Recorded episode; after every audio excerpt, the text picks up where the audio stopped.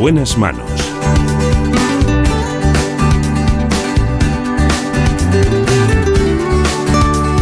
El programa de salud de Onda Cero. Dirige y presenta el doctor Bartolomé Beltrán.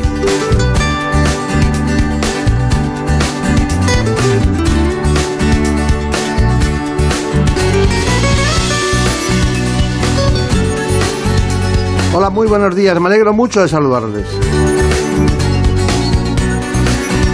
Aquí tenemos en la dirección técnica a Nacho Arias. En la producción general de este espacio, como siempre, Marta López Llorente. Nos vamos a ir a Galicia. Pero volveremos porque vamos haciendo escala donde están los mejores especialistas.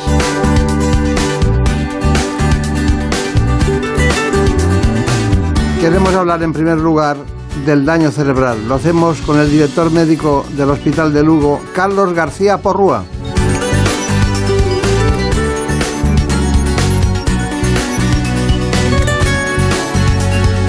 En España, más de 420.000 personas viven con daño cerebral. El 78% de los casos, de estos casos, tienen su origen en un ictus.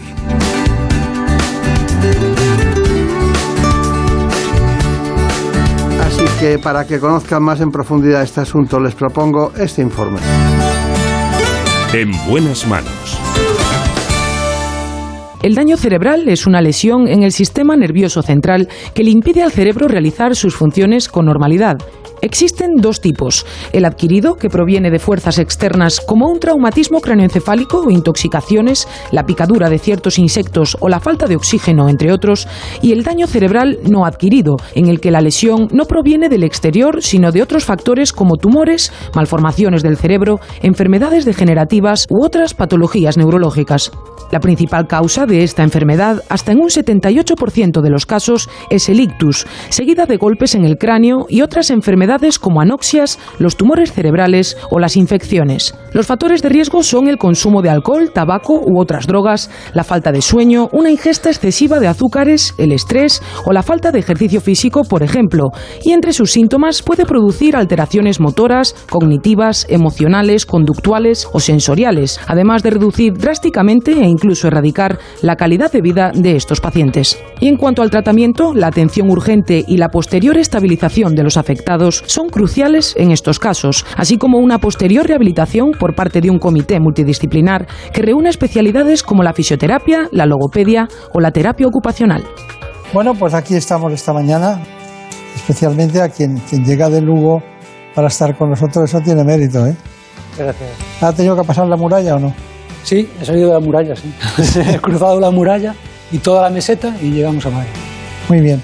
Bueno, hay una cuestión. Usted es, eh, nació en C, que es en La Coruña, ¿no? ¿Qué es eso de C? No lo Bueno, había oído nunca. Es un municipio, es un municipio de la provincia de La Coruña, sí. Eh, son, eh, se escribe así, C-E-E. Ah, claro. Bueno, eh, bueno, y de Lugo, y, y es verdad que se come bien en Lugo. ¿Perdón? Es verdad que se come muy bien en Lugo. Para comer Lugo. No le quepa la menor duda. Para comer Lugo, doctor Bertrán. A nosotros, como solo nos da tiempo a desayunar y cenar, no tenemos tiempo a nada más. Bueno, hay que venir, comer, cenar, descansar de noche y luego el día siguiente incluso pasear por la muralla, por encima de la muralla. Y la gente anda, hace, tiene buena calidad de vida, eh, hace ejercicio. Bueno, la esperanza de vida del, de Lugo es alta, con lo cual eso traduce que tenemos, nos cuidamos y sabemos disfrutar la vida y vivirla año. ¿Y por qué hay un- una unidad de daño cerebral en su hospital? Bueno, eh, nosotros sí que habíamos detectado que hay unas personas que tienen, por desgracia, eh, daño cerebral y ese daño cerebral adquirido, que no se ha nacido con él, sino que se adquiere después a lo largo de la vida, pues fa- faltaba una oferta asistencial en cuanto a esa pos eh, fase de, de aguda de hospital y intentar pues ponernos en su recuperación, ¿no? un poco analizar qué lesión le produce ese daño cerebral, bien sea lesión cognitiva, bien sea lesión física, bien sea lesión emocional y digamos que elaborar un conjunto de especialidades para trabajar en eso y recuperar esos déficits. Entonces, bueno, en ese aspecto es en lo que nos centramos y nos enfocamos. Bueno, pues es el doctor García Porrúa, es un gran especialista en reumatología, es el director del hospital. Cuénteme un segundo solo, ¿cómo se entiende? ¿Es un hospital general? Explíqueme cómo es su hospital. Bueno, nuestro hospital es un hospital pequeño, es un hospital pequeño, privado, que da asistencia pues, eh, fundamentalmente a lesionados de tráfico, a lesionados a compañías de, de seguro, funcionariado, asistencia privada. Pues, eh, Pertenece al Grupo Rivera Salud, ¿no? Pertenecemos al Grupo Rivera Salud y bueno, en Galicia en este momento ya somos tres centros, centro de Vigo, Povisa, centro de Lugo, Polusa y en, eh, en Ferrol el Hospital Juan Cardona. Está bien, está bien. Bueno, allí ha estado, ha estado nuestra querida compañera Brenda Nida, ¿qué tal? Muy bien. Buenos, días, buenos días. Oye, esto, Cuéntanos quién es el especialista. Pues como ya han visto, hoy nos acompaña el doctor Carlos García Porrúa, que es el director médico del Hospital Rivera Polusa de Lugo. Es licenciado en Medicina por la Universidad de Santiago de Compostela e hizo la especialidad en reumatología en el Hospital Juan Canalejo de Coruña. Por otra parte, en el ámbito de la docencia, es colaborador con la Universidad de Santiago de Compostela, entre otras instituciones, y ha impartido numerosos seminarios y charlas tanto a nivel nacional como internacional. Es también el autor principal de más de 50 artículos en revistas y publicaciones médicas, además de presidir actualmente la Sociedad de Galega de Reumatología. Un placer, doctor. Muchas gracias. Pues nada, eh, ¿cómo dices, cómo dices, llamas a reumatología tú? Reumatología. galego. lo dicen galego, claro. Como es de La Coruña también lo puedo decir así, de fácil. Bueno, vamos por partes. Eh, me interesa mucho saber cuándo es un eh, daño cerebral adquirido y cuándo es no adquirido.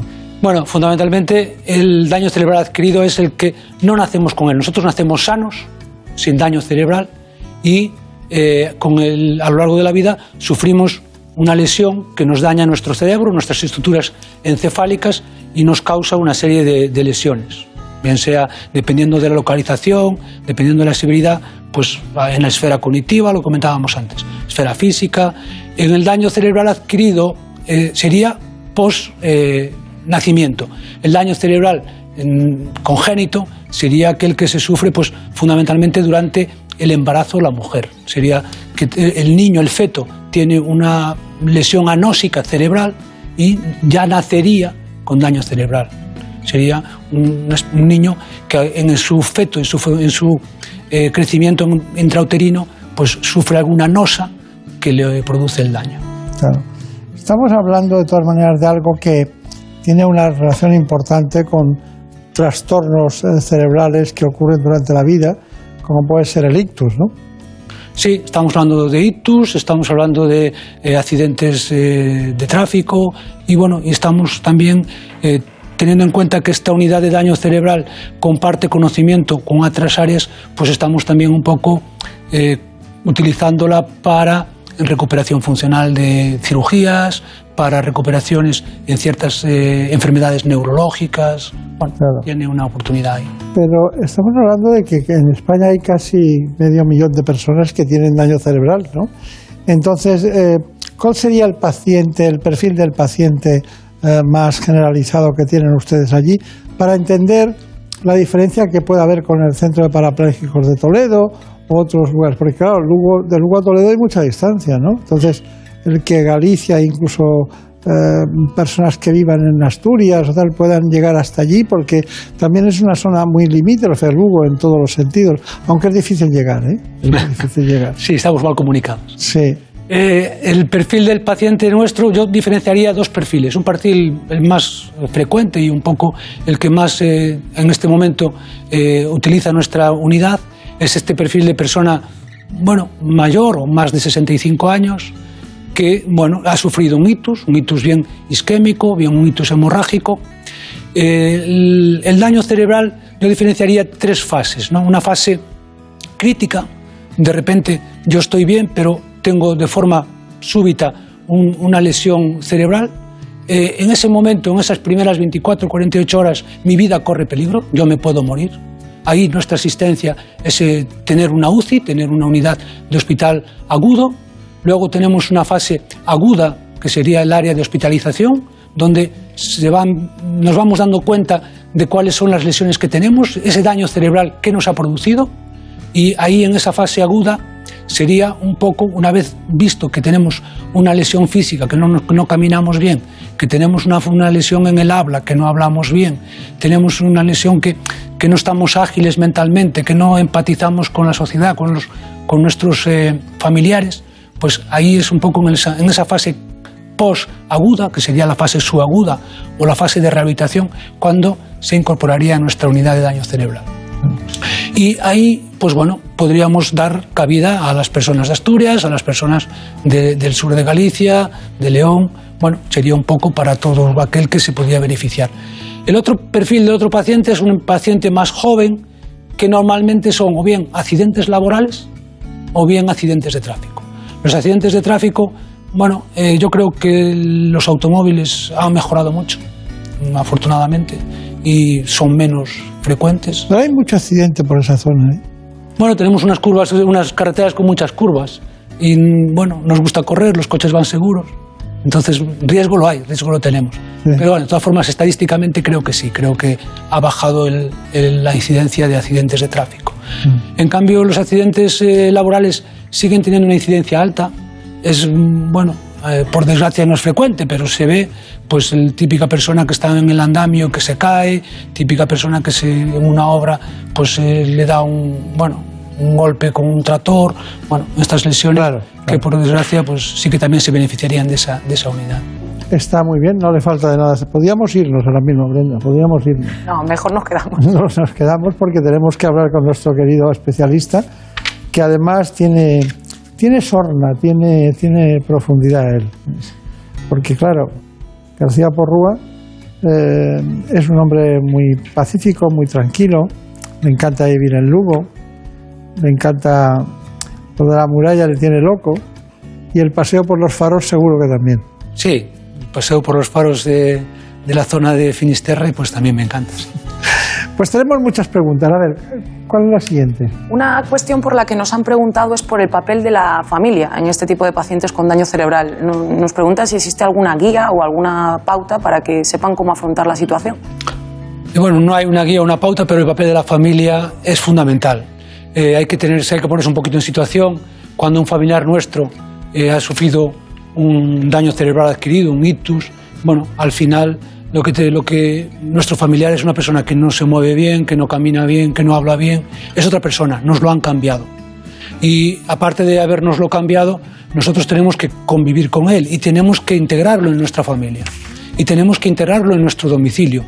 Y en nuestro domicilio hay escaleras, en nuestro domicilio pues hay unos, una serie de, bueno, baño alto, una serie de, cosas y nosotros tenemos que hacernos cargo de que no es una persona a la que le podamos exigir como antes. No me puedo enfadar con mi familiar que tiene un hitus y que no me responde rápido o que es más torpe. Yo sí que tengo que intentar integrar eso, ayudarle y siempre escucharle y darle tiempo.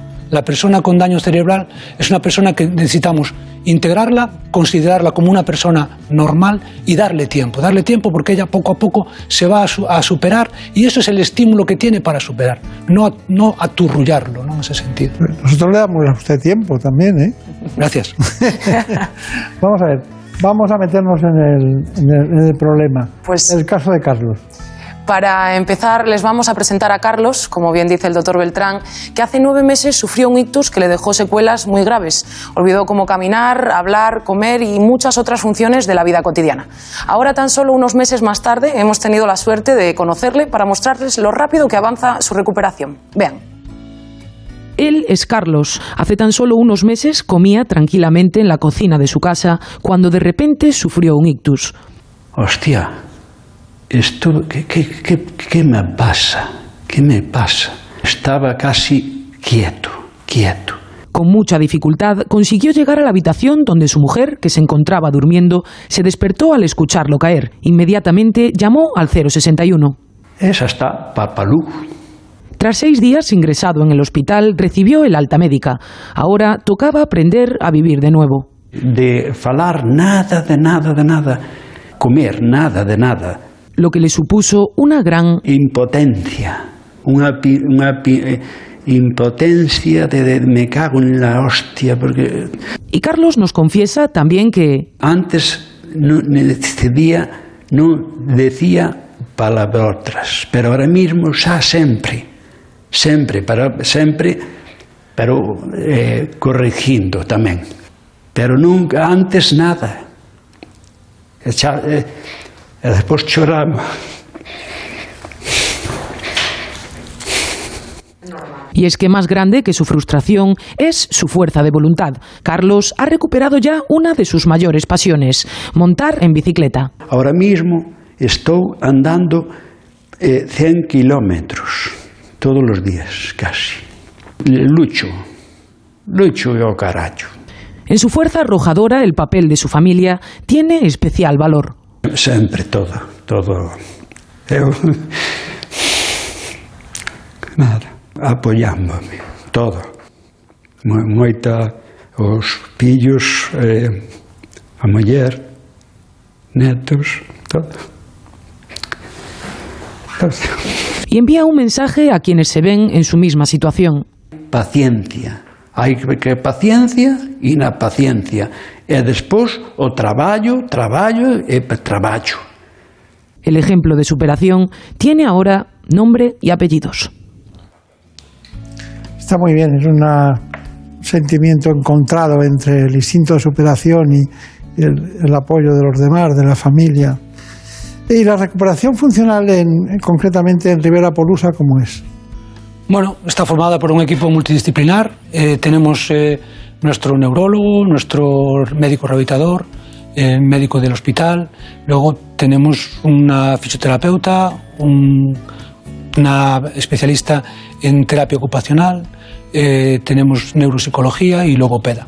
Ese, bueno, ese grupo de personas pues, sería un poco los encargados de hacer una primera evaluación, plantear unos objetivos de mejora y luego hacer un seguimiento. Está bien. Bueno, ¿y cómo vamos con la neurologopedia que pudiste ver allí? Pues eh, ante este tipo de episodios neurológicos, la rehabilitación es una pieza fundamental para recuperar la calidad de vida de estos pacientes. En este aspecto, la neurologopedia es determinante para tratar de restablecer funciones como el lenguaje o la devolución, por ejemplo. Les mostramos algunos de los ejercicios que se realizan. Hola Lorena, ¿qué tal? Hola, buenos días. Bueno, hemos conocido a Carlos, eh, que ha sufrido un ictus, pero no sé si podrías contarnos qué otro tipo de, de motivos llevan a que lleguen personas a la unidad de daño cerebral. Generalmente son personas que han sufrido algún tipo de daño cerebral adquirido, eh, bien sea un ictus, una hemorragia cerebral, o también pueden ser personas que tengan alguna enfermedad neurodegenerativa, como Alzheimer, Parkinson, enfermedades que implican eh, algún tipo de daño neurológico. Y también a veces nos llega algún porcentaje, pero más pequeño, de alguna persona que ha sufrido algún tipo de mm, traumatismo en un accidente de tráfico.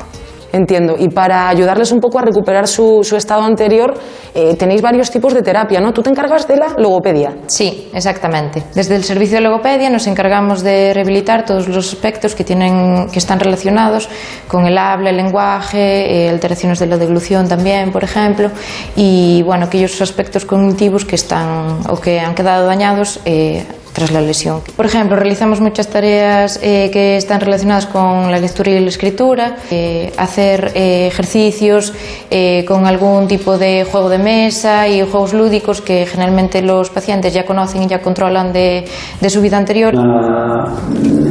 vaca. Vale. Entonces los utilizamos y los adaptamos. Eh, además lo que hacemos también es enviarles tareas y ejercicios para casa para que continúen todos los aspectos trabajados en rehabilitación y eh, que los continúen en casa eh, y que estos ejercicios también puedan aplicarlo eh, la familia con ellos para que puedan comunicarse mejor, expresarse mejor y, y sea la terapia más fructífera. Bueno, está bien, pero dentro del, del daño cerebral adquirido, hemorrágico, isquémico, ¿qué diferencias ve usted?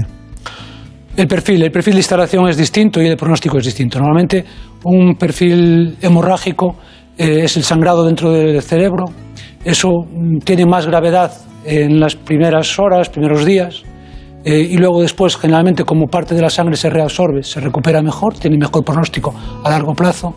Y el daño cerebral isquémico, por contra, tiene una instalación más progresiva y aunque inicialmente no es tan brusco y parece que no compromete la vida, después sí que es más difícil de recuperar porque la falta de la anosia, eso tarda más en recuperar. Sería un poco a nivel pronóstico. En cuanto cuando se incorpora en la unidad de daño cerebral sería una evaluación individualizada de cada paciente y valorar sus déficits.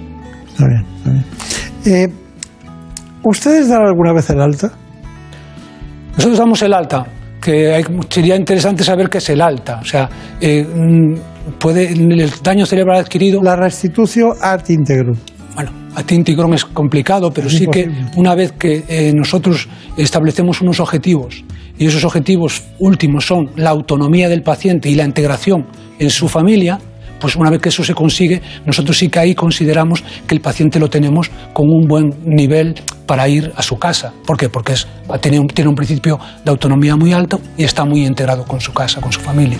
Entonces, ahí bueno, eso es un, objetivo muy deseable. Luego, a partir de ahí, podemos hacer tratamiento de mantenimiento de ese... De ese ya, pero se deben acostumbrar mucho las familias al cuidado del hospital y a todas las disciplinas que se ejercen que a veces no son posibles en casa, ¿no? Se acostumbran mucho a... Bueno, nuestro principio es que eh, integrar a la familia y que el paciente y la familia consigan autonomía, que no dependan de nosotros. Bueno, pues vamos con la neurorehabilitación, ¿no? Sí, por último queremos hablarles de otros aspectos de la rehabilitación de pacientes con daño cerebral, como son la fisioterapia y la, terapia ocupacional. En ambos casos, el principal objetivo es tratar de devolver a los pacientes el mayor grado de funcionalidad e independencia posibles. Aparte de la terapia logopédica, también trabajamos en otros campos, como es en el de la fisioterapia. En todo lo que es la terapia física, eh, nos dedicamos a restablecer las, las disfunciones que, han, que el paciente ha sufrido, tanto a nivel sensitivo como a nivel motor. Lo que más le importa al paciente es recuperar todo lo que es el movimiento de su cuerpo, recuperar fuerza y sobre todo la recuperación de la marcha. Al final los pacientes quieren volver a caminar, tener su independencia y, su vida diaria. Entonces se trabaja siempre en ese campo, dirigido todo hacia la funcionalidad del paciente y a la independencia, a que pueda volver a su casa y hacer el mayor número de cosas posible si hacía deporte que vuelva a hacer deporte, si trabajaba que vuelva a su trabajo y que sea lo más independiente posible. Algunos de los ejercicios que utilizamos para conseguir la bipedestación, la puesta en marcha y el trabajo de equilibrio son trabajo con planos inestables, como pueden ser materiales con aire, rampas, escaleras, trabajo de bosu, que también ayuda al fortalecimiento muscular de, bueno, a nivel de tronco, de, todo el cuerpo. Y para la reeducación de la marcha utilizamos la, la, cinta de, bueno, la cinta de caminar, que tiene, para algunos casos que el paciente no es capaz de mantenerse erguido, tenemos un arnés de suspensión que le sujeta a nivel de tronco y de pelvis. Además de las, de las terapias de las cuales hemos trabajado, también trabajamos con la terapia ocupacional, potenciando las actividades más cotidianas de nuestro día a día. Trabajamos dos ámbitos, las actividades básicas y las actividades instrumentales. En las básicas trabajamos la alimentación, el vestido, cómo ponernos una camiseta, un jersey, unas zapatillas, un cinturón, los desplazamientos, los traslados, el uso del inodoro y en las instrumentales trabajamos lo que es el uso del dinero, el uso del transporte público, el control de la medicación, el poder hacer una comida, buscando la máxima independencia de la persona y conseguir esa máxima calidad de vida. Bueno, estaba comentando con el doctor García Porrúa algunos aspectos de este tipo de neurorehabilitación bueno, ¿qué pregunta tenías? La última pregunta. Sí, nos han preguntado también si es normal o si es frecuente que personas que hayan sufrido algún tipo de daño cerebral tengan cambios de carácter o una mayor tendencia a la depresión, quizás. No sé, como hemos visto antes a, Carlos, que tenía una mayor tendencia ahora a decir palabrotas. No sé si es normal esto. Sí, es una, una, reacción que tenemos, ¿no? O sea, de repente pasamos de ser una persona que éramos normales antes a que nos ha cambiado totalmente.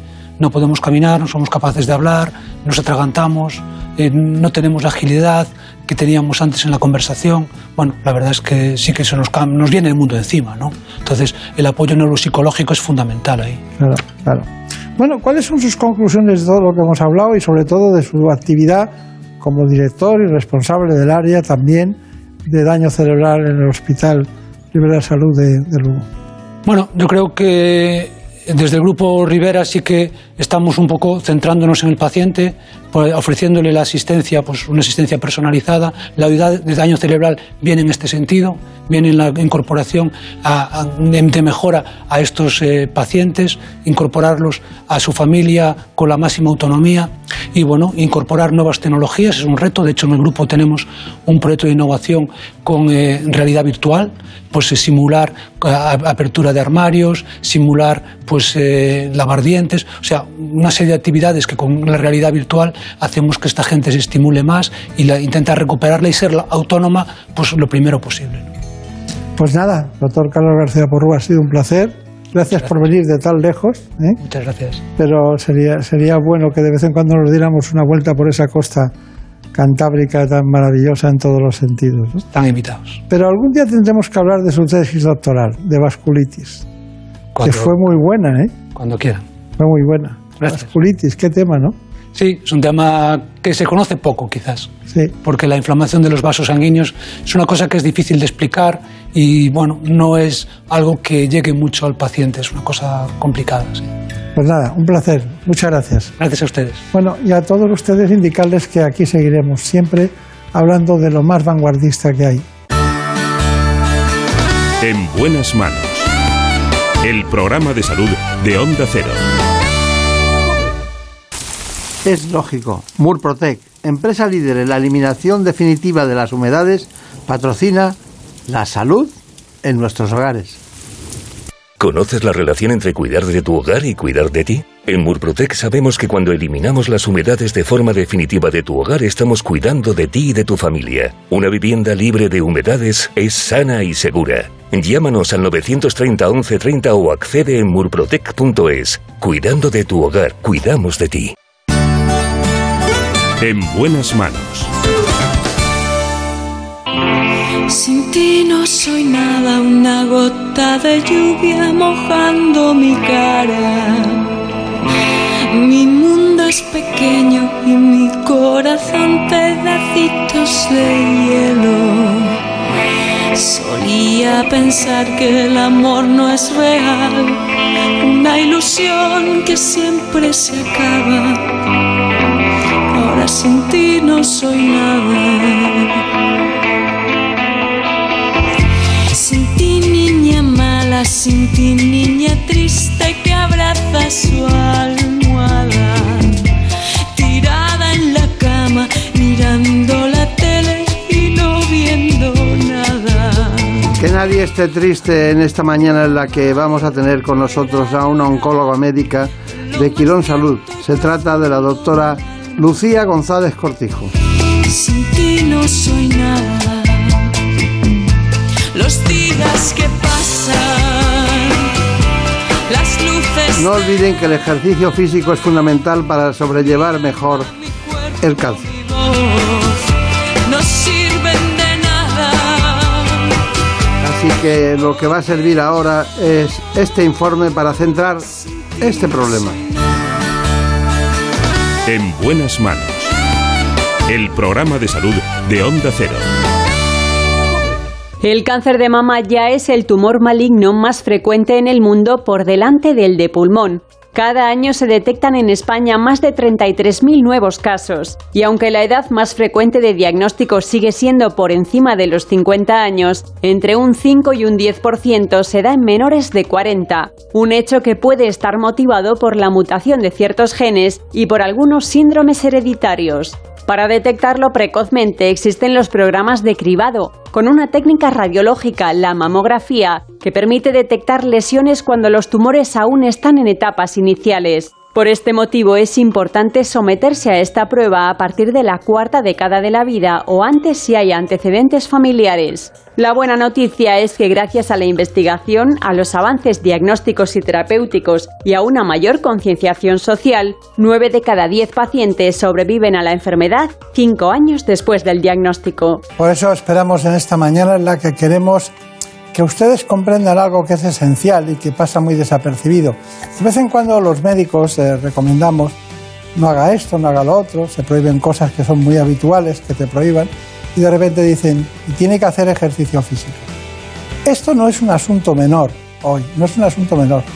Es un tratamiento con tanto valor como los demás, en pleno desarrollo, gracias a especialistas como Lucía González Cortijo, que trabaja diariamente en un hospital de referencia en este ámbito, la oncología, la oncología médica. Bueno, allí también ha habido grandes especialistas, pero ella es la responsable en este momento de esa área de oncología médica. Así que, por favor, Marina Montiel, ¿nos cuentas quién es exactamente la doctora?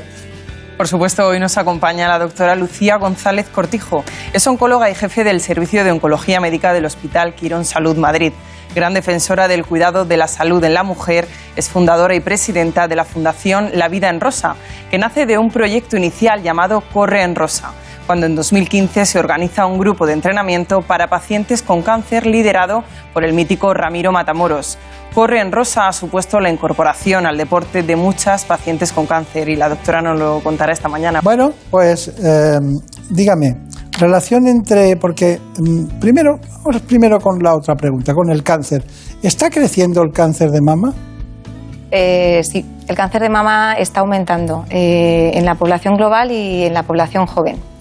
Y son básicamente dos motivos que lo explican. El primero, eh, que tenemos una población más envejecida y el cáncer es una enfermedad fundamentalmente de gente mayor. Y luego también está aumentando en gente joven, pues por los eh, cambios en los hábitos reproductivos de las mujeres. En el mundo occidental, las mujeres ahora tenemos pocos hijos tarde o ninguno, incluso, ¿no? Y, y el embarazo y los largos periodos de lactancia son protectores de la mama. Claro, claro. Pero hay muchas cosas, por ejemplo, eh, el tratamiento hormonal y la quimioterapia adelantan la menopausia. Sí, en algunos casos, de hecho, en algunos casos necesitamos inducir la menopausia en algunas pacientes, porque eso es parte de su tratamiento. Pero aparte del cáncer de mama, usted es oncólogo, tendrá muchos casos de distinto tipo. Eh, ¿le, importaría, ¿Le importaría hablarme un segundo solo, en, breve, en breves momentos, de lo que es el cáncer de ovario? Sí. El cáncer estoy pensando en la metástasis y estoy pensando en que llega tarde. Sí, Siempre a- a el, cáncer de ovario es una enfermedad muy diferente al cáncer de mama. El cáncer de mama es una enfermedad muy frecuente, pero que tenemos una forma de prevenirlo, que es el screening mamográfico, que está muy establecido en los países occidentales. Aquí en España está muy establecido. El cáncer de ovario es una enfermedad que eh, por la forma de debutar en la pelvis eh, no tenemos forma de diagnosticarlo precozmente y la mayoría de las veces los tumores de ovario debutan con una extensión en el peritoneo y eh, invariablemente son, son tumores que suelen ir mal. Claro, claro. Eh, El cáncer de mama, usted sabe cuando se hacían aquellas intervenciones quirúrgicas, bueno, es muy joven, pero se hacían Las de Halsted, sí, sí, sí. sí. las operaciones de Halsted y bueno, se hacían unas resecciones, luego nació el ganglio centinela, el apoyo de la quimioterapia. ¿Cuáles serían los hitos más importantes del cáncer de mama para Muchos, usted? muchos. Quirúrgicamente hablando, empezando por ahí, muchos. O sea, eh, clásicamente es verdad, todos hemos, todos los médicos, los que hemos hecho oncología, tenemos todavía alguna paciente con una mastectomía de Halsted ya modificada, porque las antiguas eran tremendas, en las que, bueno, pues no solo se extirpaba la mama, se extirpaban todos los músculos pectorales, incluso, incluso la clavícula en algunas pacientes. Eran unas mutilaciones tremendas.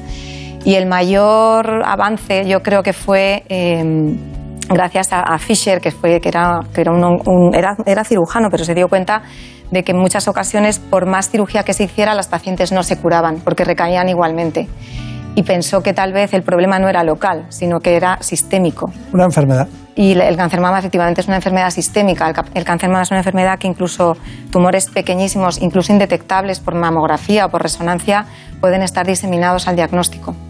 Claro, claro, claro. Bueno, después eh, la pregunta sería, ¿qué lleva ese tratamiento que no se compra en la farmacia, que es el ejercicio físico para ayudar a mejorar la curación de muchas mujeres que tienen cáncer? ¿Cuál sería el retrato robot de la mujer? Porque hay algunas que tienen el problema genético, ¿no?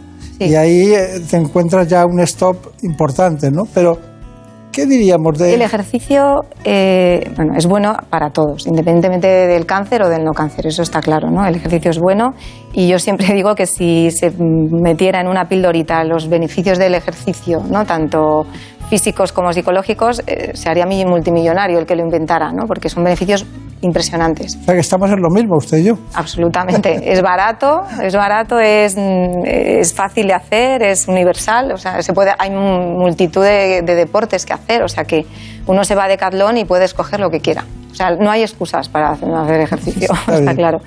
En cuanto al cáncer, y particularmente el cáncer mama, que es donde más estudiado está, el ejercicio beneficia en tres aspectos importantes. Uno, eh, en la prevención. O sea, se ha visto que, las personas que hacen ejercicio tienen menos riesgo de cáncer. Eso se ha visto en, deportistas de élite, hasta en un 40% disminuye el riesgo de padecer cáncer, que es brutal.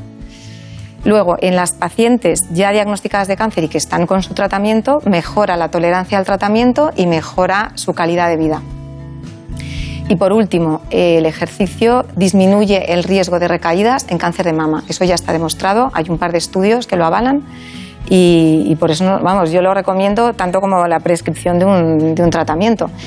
Lo que pasa es que es es complicado prescribir el ejercicio. Y es por eso yo creé Corren Rosa, ¿no? porque yo, eh, que ya hace años sabía lo importante que era, ya, tenía, ya estaba estudiando porque me interesaba mucho el tema, empecé a estudiar los beneficios del ejercicio, no había manera de conseguir que las pacientes por sí solas fueran a correr, o a correr o a hacer cualquier ejercicio, porque siempre había una excusa. Claro. Eh, ¿Usted cuánto ejercicio hace a la semana? Menos del que quisiera, ¿verdad? Pues bueno, yo corro un par de días por semana y, y bailo. Entre media y una hora, ¿no? Una hora larga, más de una hora. Más de una hora. Y bailo flamenco también. Bueno. O sea, un día a la semana. No, hay que engañar al cerebro para seguir haciendo un ejercicio. Me gustaría hacer más, pero bueno, es imposible con bueno. las, los horarios. De, dicho todo esto, eh, yo recuerdo un estudio, a lo mejor hace 10 años, 12 años, de Harvard, que hablaba de que las mujeres con cáncer de mama, puestas con el mismo tratamiento una serie de grupos, no recuerdo cuántos miles eran, las que hacían ejercicio tenían un índice de curación del claro. 30% superior a las demás. Sí, sí, sí.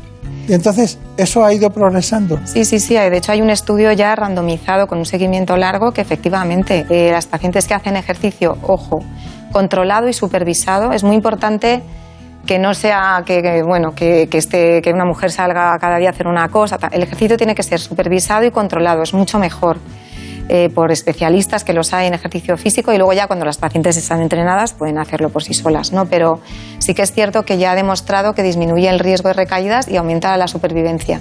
Doctora, una cosa muy importante. Eh, esto es, sí, es serio, esto es serio. Porque la gente no se da cuenta, sí, bueno, yo siempre cuento que el tema que cuando falta la insulina y diabetes y tal, pero ¿cuáles serían las hormonas fundamentales que se producen en el cerebro con el ejercicio físico que ayudan a evitar o a entorpecer el cáncer de mama. Y también cuáles serían las sustancias que se producen incluso en el músculo que ayudan a vencer el cáncer de mama o favorecen el, la curación, el tratamiento. Bueno, eso está todavía por ver, ¿no? Eh, pero es verdad, hay, aquí hay dos cosas. El tema psicológico con el tema de las endorfinas y tal, que sí que se ha visto que esos picos de euforia ¿no? que produce el ejercicio son similares a tratamientos antidepresivos. De, eso es por, de, hecho, hay, hay, pacientes que dejan de tomar antidepresivos cuando empiezan a hacer ejercicio por la secreción de endorfinas. En cuanto al tema de la secreción del músculo, esto es un trabajo muy bonito que se publicó en el New England Journal of Medicine. Además, lo publicó en español Alejandro Lucía, que es el mayor experto en ejercicio de este país. Con el ¿Se que llama Lucía? Se apellida Lucía y estamos haciendo un trabajo juntos en, en Quirón. Y es, eh, aparte de una persona maravillosa, es el que más sabe de ejercicio. Y él publicó un trabajo precioso, eh, ya digo, hace unos años, en el que se demostraba que la contracción muscular, el ejercicio intenso sobre todo, eh, eh, hacía que se segregaran a la, circulación eh, sus interleuquinas, citoquinas, que tienen acción directa sobre el tumor. Es verdad que eso eran datos como pre, preliminares, ¿no? preclínicos, pero bueno, nosotros ahora estamos haciendo un estudio en, Quirón un poco con, con, esa visión, el grupo de Alejandro Lucía de la Europea y nosotros. Está hablando usted de Quirón, está hablando de un Quirón determinado, ¿no?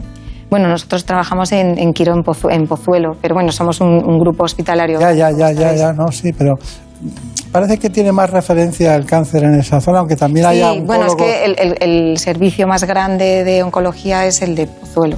Claro, claro. ¿Y usted es jefe de servicio? Sí. Será por algo. Bueno, tenemos unos beneficios, vamos con ellos. Vamos con ellos porque los beneficios del ejercicio físico en los pacientes de cáncer son innumerables. En los últimos años se ha investigado mucho acerca del papel que juega el ejercicio físico, ya sea aeróbico como de fuerza, en la calidad de vida de las pacientes de cáncer de mama. Por un lado, es beneficioso en el aspecto psicológico, ya que mejora la autoestima, además de disminuir el estrés, la ansiedad y los síntomas depresivos. Por otro, aumenta el índice de fuerza general y la capacidad funcional. Según diversos estudios, la práctica regular de ejercicio es una herramienta fundamental tanto para reducir el riesgo de recurrencia del cáncer y aumentar la supervivencia, como para paliar los efectos secundarios de los tratamientos. De hecho, se ha demostrado que mejora la tolerancia a la quimioterapia y la radioterapia. Lo que aún sigue siendo una incógnita es el efecto del ejercicio físico en el propio tumor y cuáles son los mecanismos a través de los cuales puede aumentar la supervivencia de las pacientes. Lo que está cada vez más claro es que la actividad física es un pilar esencial del tratamiento oncológico. Bueno, ya lo saben ustedes, se lo hemos dicho en repetidas ocasiones hoy. Eh, no hay que ir a la farmacia, uno tiene, es una decisión difícil, hay que encontrar tiempo, todo eso, pero fíjense ustedes los beneficios. ¿Qué preguntas Creo que hay innumerables preguntas hoy. Sí, hay muchas. Eh, nos ha preguntado si el hecho de tener sólidos antecedentes familiares que hayan sufrido cáncer de mama aumenta o representa un mayor riesgo para sufrir esta enfermedad. No sé si es recomendable hacer algún estudio genético o algo similar. Sí, sí, sí. La historia familiar es un factor de riesgo para tener cáncer de mama, lógicamente. De hecho, ahora lo que hacemos son estudios genéticos a prácticamente todas las pacientes por si ellas tienen un gen que han heredado de sus familiares y que les conlleva ese riesgo de tener un cáncer de mama. Eh, si, hay una persona que tiene mucha historia familiar de cáncer de mama, lo primero tiene que preguntar a sus familiares si les han hecho un estudio genético, porque normalmente se lo hacen, ahora lo estamos haciendo prácticamente a todas las pacientes, y si sale un gen alterado, buscarlo en el resto de las mujeres sanas de la familia. Está bien. ¿Usted ha visto eh, algunos cánceres de mama masculino? Sí. ¿Se ven cada vez más también? Mm, son poco frecuentes, pero sí que se ven, uno o dos al año sí que vemos, normalmente en pacientes con mutación. De hecho, eh, una indicación clara de hacer un estudio genético a, una paciente es que tenga un familiar varón con cáncer de mama. Claro, claro, claro. Mm. Bueno, em, tenemos el caso de una atleta, de, Beatriz Morillo. Eh, ¿Qué podemos decir de eso, Marina? Pues a la atleta Beatriz Morillo le diagnosticaron cáncer de mama hace poco más de un año. Cirugía, quimio, radioterapia, tratamiento hormonal y mucho deporte han sido los pilares de tratamiento con los que ha superado el cáncer esta paciente de nuestra invitada de hoy. Pero una curiosidad, Beatriz tiene hasta dos recordines de medio maratón con carrito de dos niños. Todo un ejemplo. Yo soy atleta desde los 18 años y pienso que el hecho de ser deportista te enseña a afrontar las dificultades de una manera diferente. Por ello tengo una ventaja a la hora de, afrontar la enfermedad y el deporte me ha ayudado muchísimo. Partimos de la base que los pacientes con cáncer tenemos tres características. Somos personas inmunodeprimidas y el deporte ayuda a reforzar nuestro sistema inmunológico. Por otro lado, tenemos una condición psicológica un poco inestable, ¿no? Debido a, la enfermedad y el shock, ¿no? Y el choque de cuando te diagnostican cáncer. El deporte ayuda, ¿no? A, eso, a socializar, a sentirte mejor mentalmente, a quitar la apatía, o sea que es perfecto. Y por otra parte, algo imprescindible es preservar la masa muscular cuando estamos en tratamiento con quimioterapia, pues ayuda a que esa masa se preserve y a que seas autónomo, puedas realizar todo por ti mismo y no dependas de nadie y que seas una persona fuerte y activa.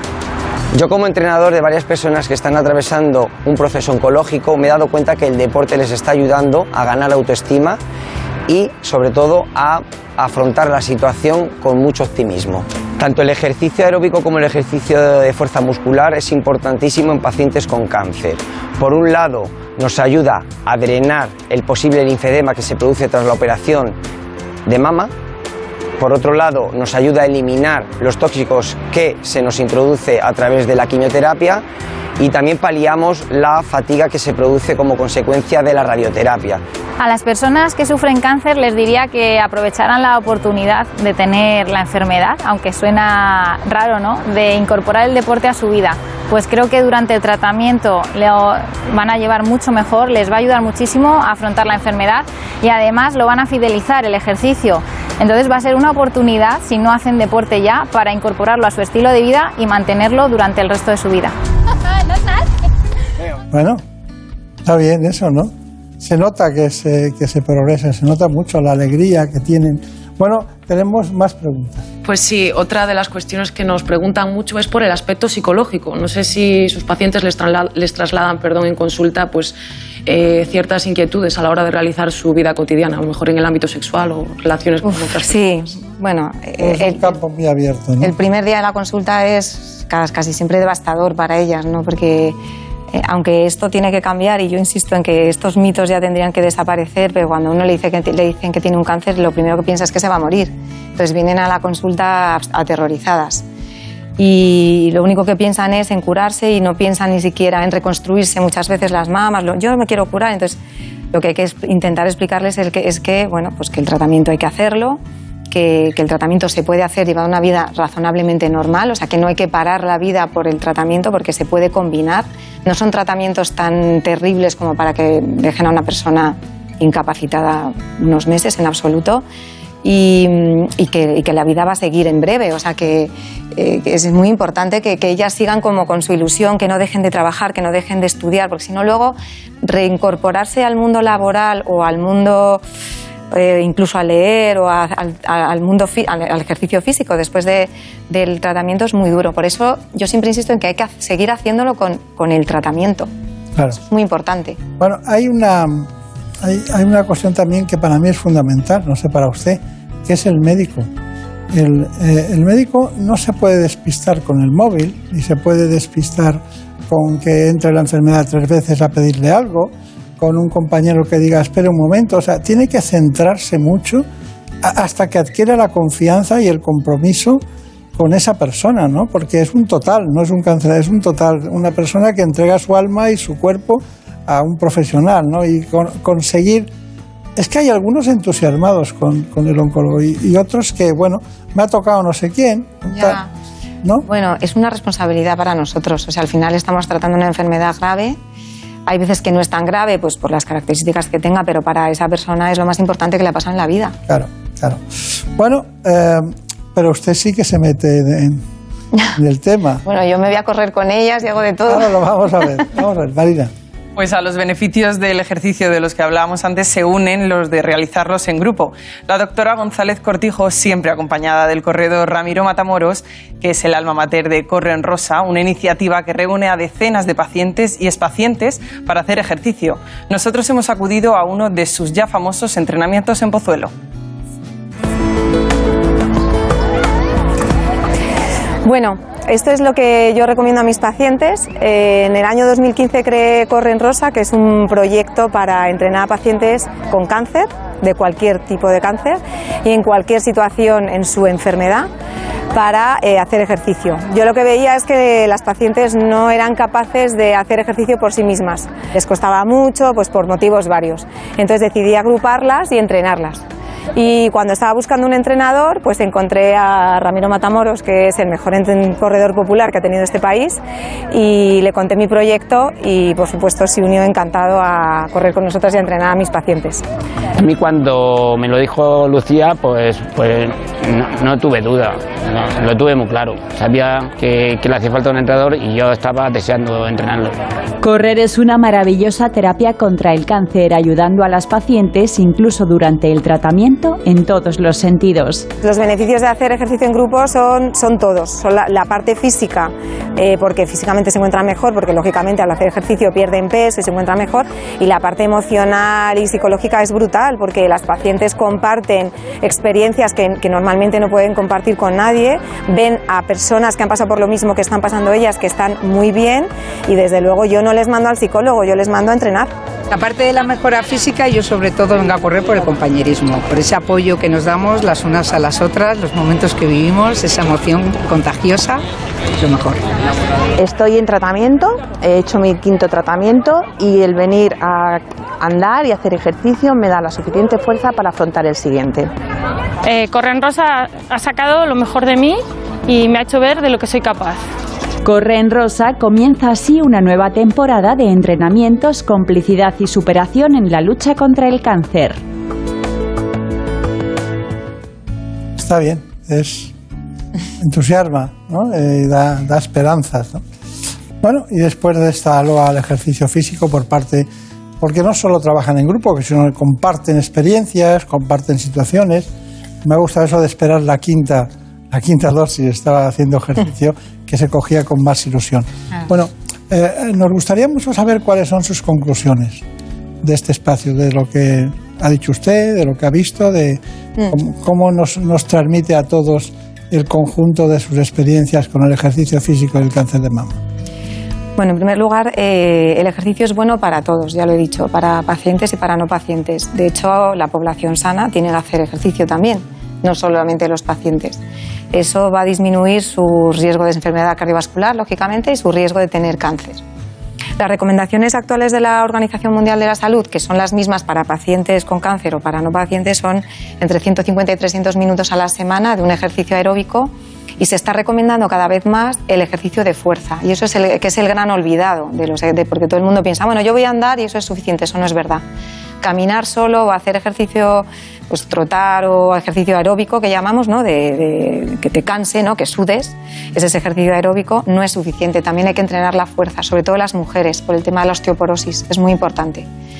Ya en cuanto a los pacientes, pues yo lo recomendaría a todos, particularmente las pacientes que tienen cáncer mama. Ya he explicado que no solamente disminuye el riesgo de tener un cáncer, sino que mejora la calidad de vida de las pacientes, tanto física como psicológicamente, y también disminuye el riesgo de recaída. Y, y, bueno, a mí me gustaría ya desde el punto de vista particular, yo mi experiencia con, con Corren Rosa ha sido muy, muy positiva.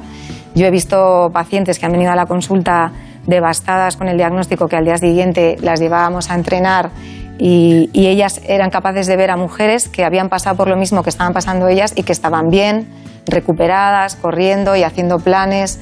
Entonces, eh, bueno, pues eso es muy importante. Siempre hay que buscar a alguien porque ir con amigos, ir en grupo es mucho más estimulante. Hay gente que le gusta correr solo o que le gusta hacer ejercicio solo con un podcast, fenomenal, como sea, pero en grupo siempre, siempre ayuda. Muy bien, yo me apuntaré al flamenco para empezar. Muy bien. y Luego ya seguimos. Doctora Lucía González Cortijo, ha sido un placer. Muchas que tenga gracias. mucha suerte en esta andadura en Quirón, en Pozuelo, ¿no? Sí. Que le vaya todo muy bien y que tenga mucha suerte. Muchas gracias. Muchísimas gracias. En buenas manos.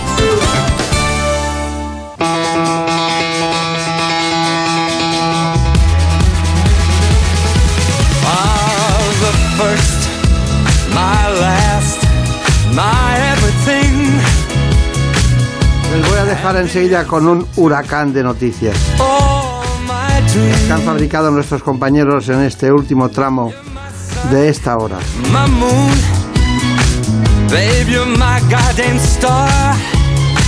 Les dejo con noticias y volveremos después. Seguiremos hablando de dos temas apasionantes, de oftalmología y concretamente de un asunto que es muy importante hoy en día. Encuentra tu persona vitamina. There's only, only one like you. There's no way they could have made two. You're all that I'm living for. You're the love I keep forevermore. You're the first, you're my last, my everything.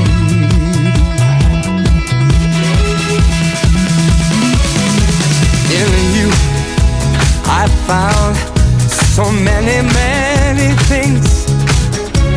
A love so new that only you could bring.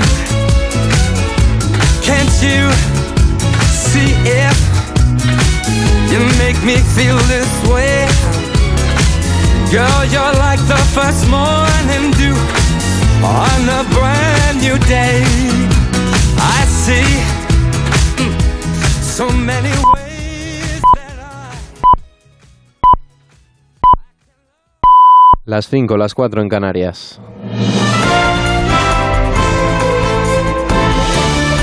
Noticias en Onda Cero.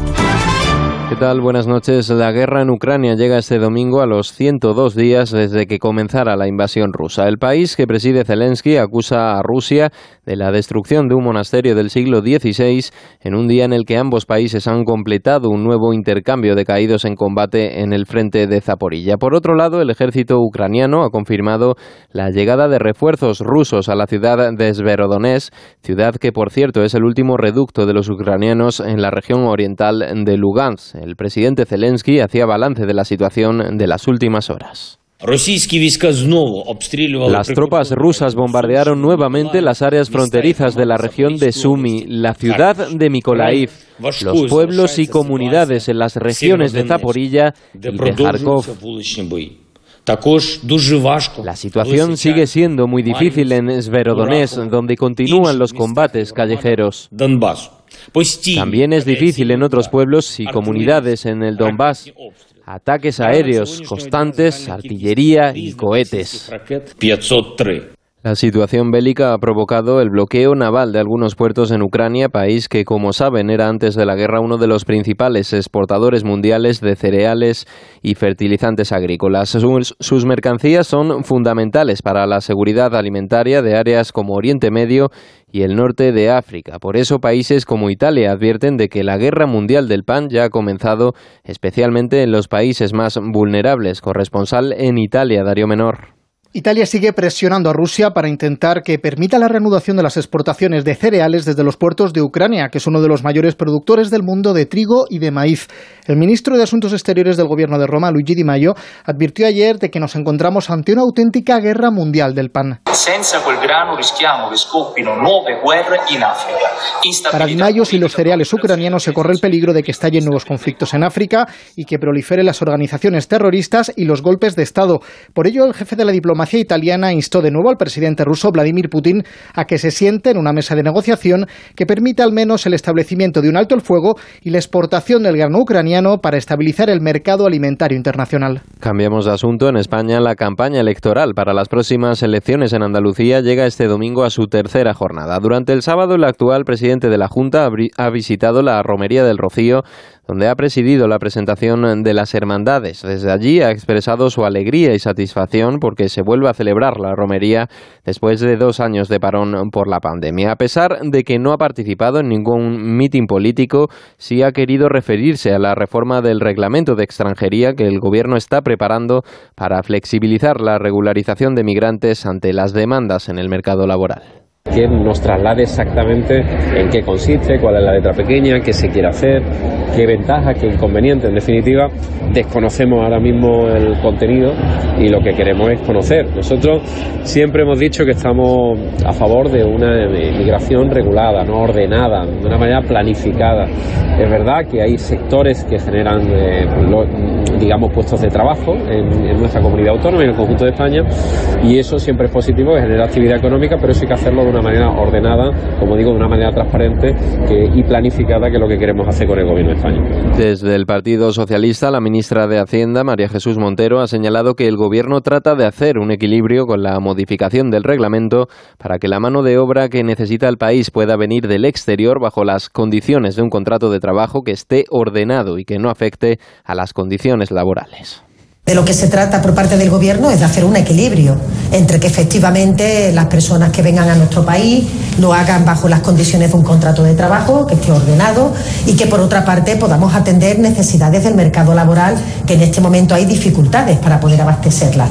Y eso tiene que ser absolutamente compatible con la dignificación de las condiciones de los trabajadores, que significa fundamentalmente que este Gobierno ha sido un Gobierno comprometido con esa calidad de vida de las personas a través del impulso de la reforma laboral que está permitiendo crear empleo. De fuera de nuestras fronteras les contamos una última hora, al menos siete personas han muerto y unas 170 han resultado heridas tras producirse una fuerte explosión en el interior de un depósito de contenedores cerca del puerto marítimo más grande de Bangladesh. En deportes, Rafa Nadal buscará este domingo su decimocuarto Roland Garros ante el noruego Casper Ruud. En fútbol, la selección española se enfrentará a las nueve menos cuarto de la noche a la República Checa con motivo de la segunda jornada de la Liga de Naciones. Estas son las declaraciones de Luis Enrique, seleccionador nacional de cara al encuentro de hoy. Desde hace tres años que empezó la Nations League, se acabaron los partidos amistosos para los seleccionadores y aquí ya no hay partidos fáciles. He oído algún comentario, me ha llegado algún comentario de algún jugador en el que, ostras, es que ahora vienes a la selección y todos los partidos son de máxima exigencia. Esto es lo que tiene esta competición, nos tenemos que adaptar. Seguramente los números serán peores en cuanto a resultados, pero yo prefiero jugar este tipo de partidos Es todo, actualizamos información en 55 minutos cuando sean las 6 de la madrugada, las 5 de la madrugada en las Islas Canarias. Tienen más noticias en todo momento en nuestra página web ondacero.es. Síguenos por internet en ondacero.es.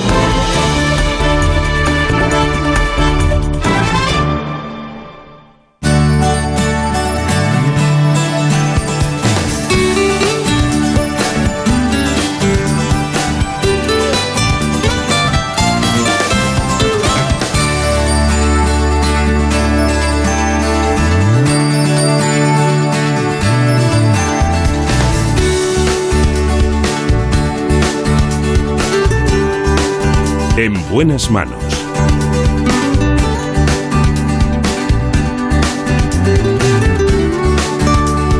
El programa de salud de Onda Cero.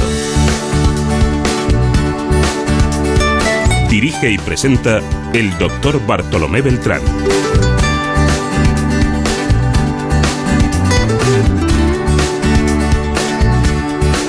Seguimos adelante en la segunda parte del programa. Ya saben ustedes que hoy nos toca ver las cosas claras, pero siempre con el alma al aire. He robado el alma al aire para dártela en este suspiro. Soy como la tierra, por tú eres el sol que no se deja ver, no puede ser como va a ser. Le he robado el alma al aire. Ya está bailando Marta López Llorente en esta mañana en la que se inician esos calores que tanto nos gustan del verano. Se deja ver, no puede ser como va a ser. Vamos a conectar con un oftalmólogo del Instituto Nacional de la Visión. Se trata del doctor Javier Hurtado.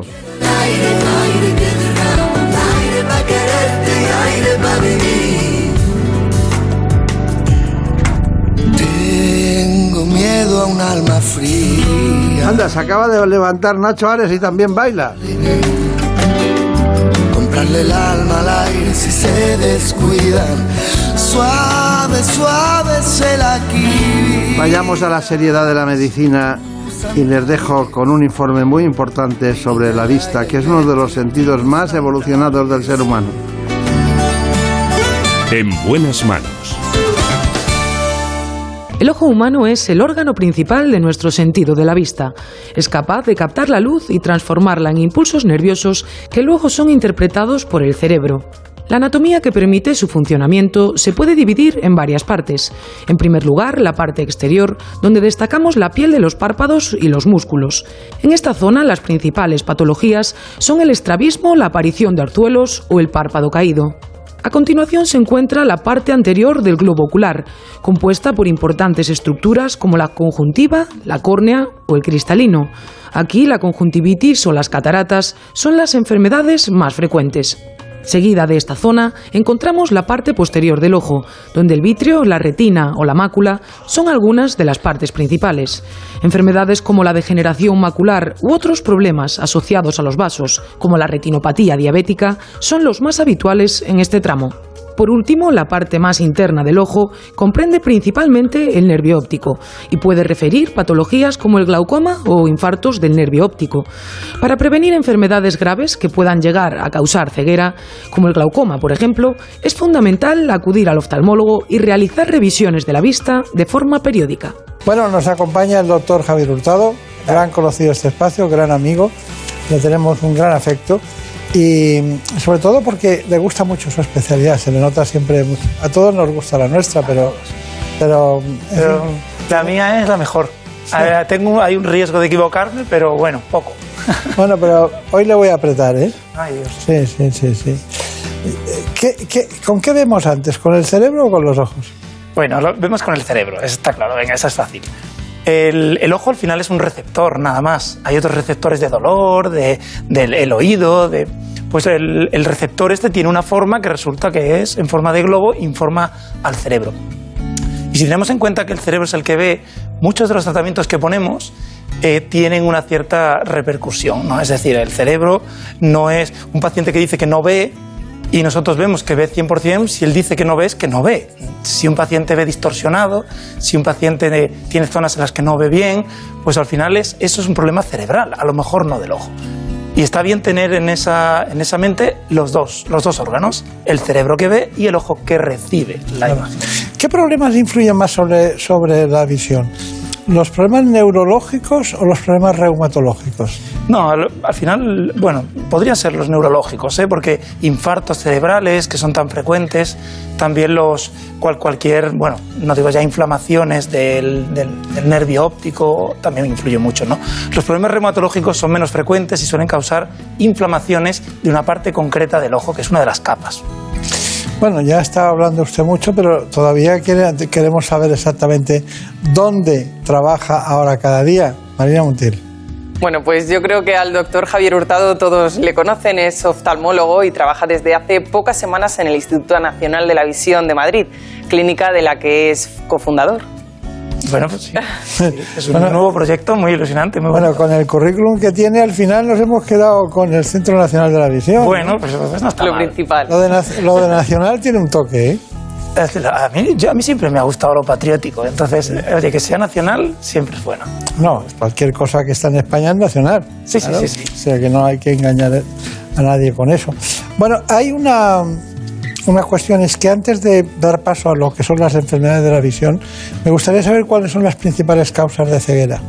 Ay, pues en el mundo depende de dónde nos pongamos, hay unas causas u otras. La principal va a ser la catarata, la principal causa de ceguera. Después va a ir el glaucoma y luego la degeneración de la mácula. ¿Qué son? Pues problemas de envejecimiento de distintas partes del ojo. Una, la catarata, irá enfocada al, al cristalino, la lente que tenemos dentro del ojo. Otra, que es el glaucoma, es la presión más alta de lo normal dentro del ojo. Y luego la, el envejecimiento de la retina. Esos son los tres principales. Pero luego la causa más importante de discapacidad visual es no tener gafas. Claro, si yo estoy en un país del tercer mundo donde yo las mías no las saco porque pero eh, si estoy en un país del tercer mundo donde no tengo disponibilidad de gafas y tengo seis dioptrías de miopía, soy un ciego legal, digamos. Eso es una parte muy prevenible. Claro, claro. ¿Hasta qué edad se puede conducir? Pues, eh, pues no lo sé, supongo que dependerá un poco de las condiciones, de cumplir los requisitos. Eso. Los requisitos son tener más del 50% de visión en el mejor ojo. Es un requisito bastante bajo. Uno puede no tener un ojo y tener un 50% de visión en uno, en el otro, y poder conducir. Yo en esos coches no me monto, ¿eh? Yo no sé lo que hay por ahí, pero bueno, pero que se puede. Luego, gente mayor, pues por reflejos o por otros problemas neurológicos, pues que ya dices, mira, creo yo que lo mejor es que no conduzcan. Pero del tema de la visión no suele ser muy restrictivo. Eh, Y aparte que mucha gente cuando vas en el coche y son más de 80 años y tal, y lo conducen, parece que tienen más interés en demostrar que lo conducen bien, ¿no? Y, y- y todavía hay más riesgos, ¿no? Yo que con mi suegra voy agarrado, pero ella se ríe.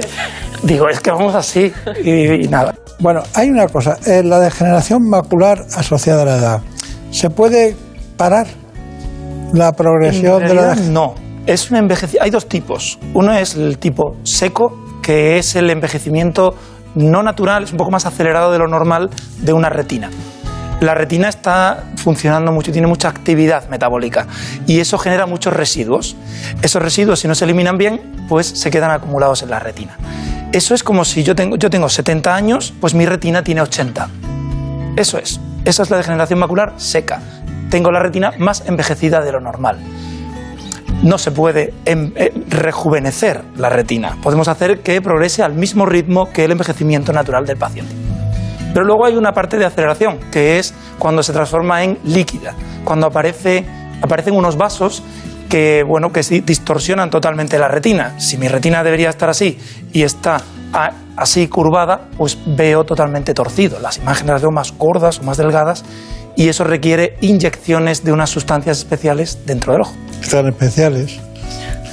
Que es además donde más está Inyecciones que hay una lucha en el mercado Ah, increíble. A americanos, alemanes, ingleses ahí luchando a ver si... Porque es, un, es una enfermedad muy prevalente y estos fármacos en general son caros, son caros. Entonces, bueno, pues ahí en esto hemos visto... Pero servirán, ¿no? Sirven para algo. Sí, sí, sí. Ante- antes de, de las inyecciones los pacientes perdían visión todos. Y con esto la mayor parte, digamos que se estabilizan y algunos ganan. Claro.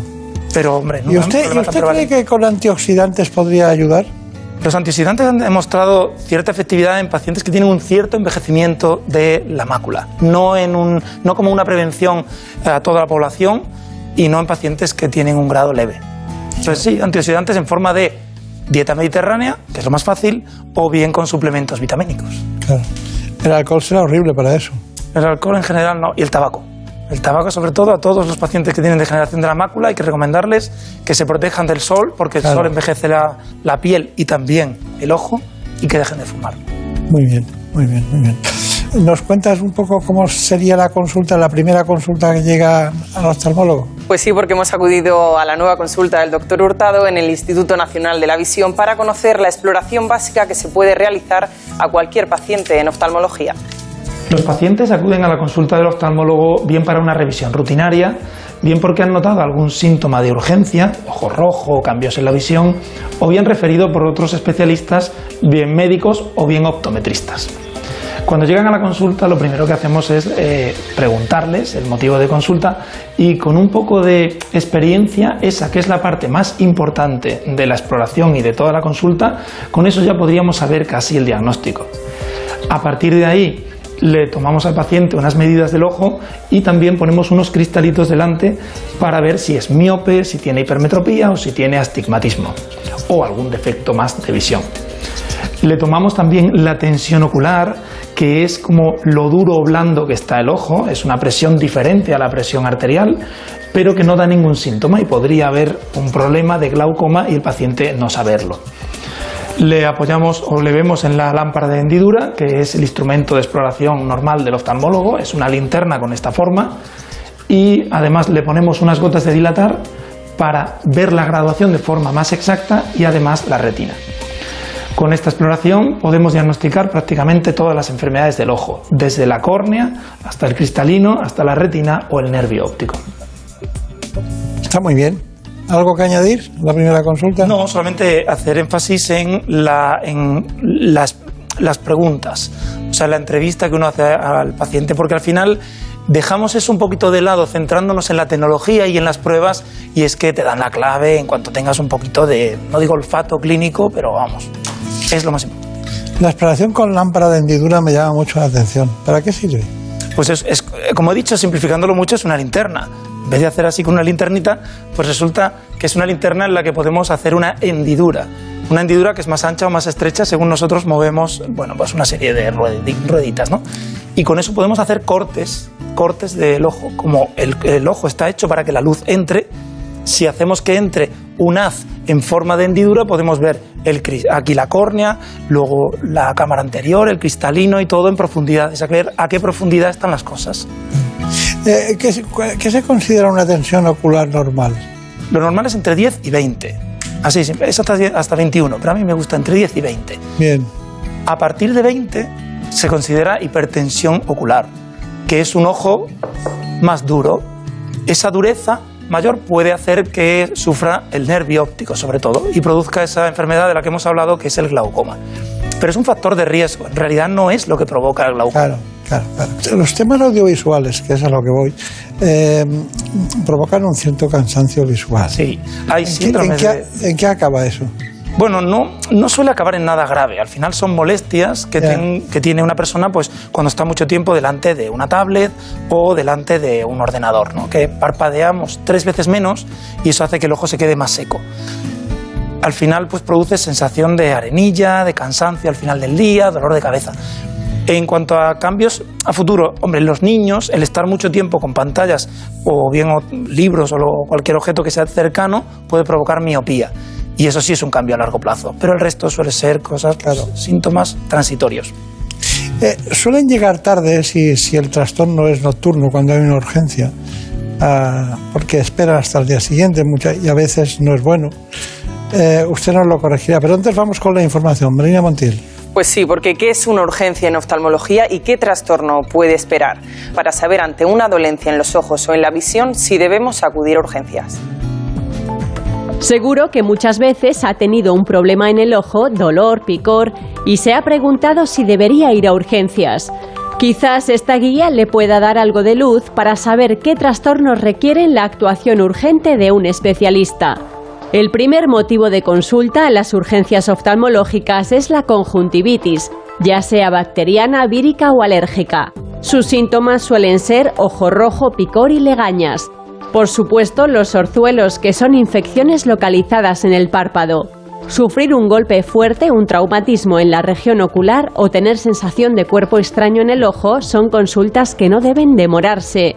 Y por supuesto, cuando nos salpica un producto corrosivo, cemento, sosa cáustica u otros químicos. Sin duda, por este motivo, hay que acudir a urgencias. Y también debemos consultar sin tardanza si notamos disminución o alteraciones bruscas de la visión, o vemos las temidas moscas volantes. Pueden ser un desprendimiento de vitrio o de retina y ambas precisan una intervención rápida.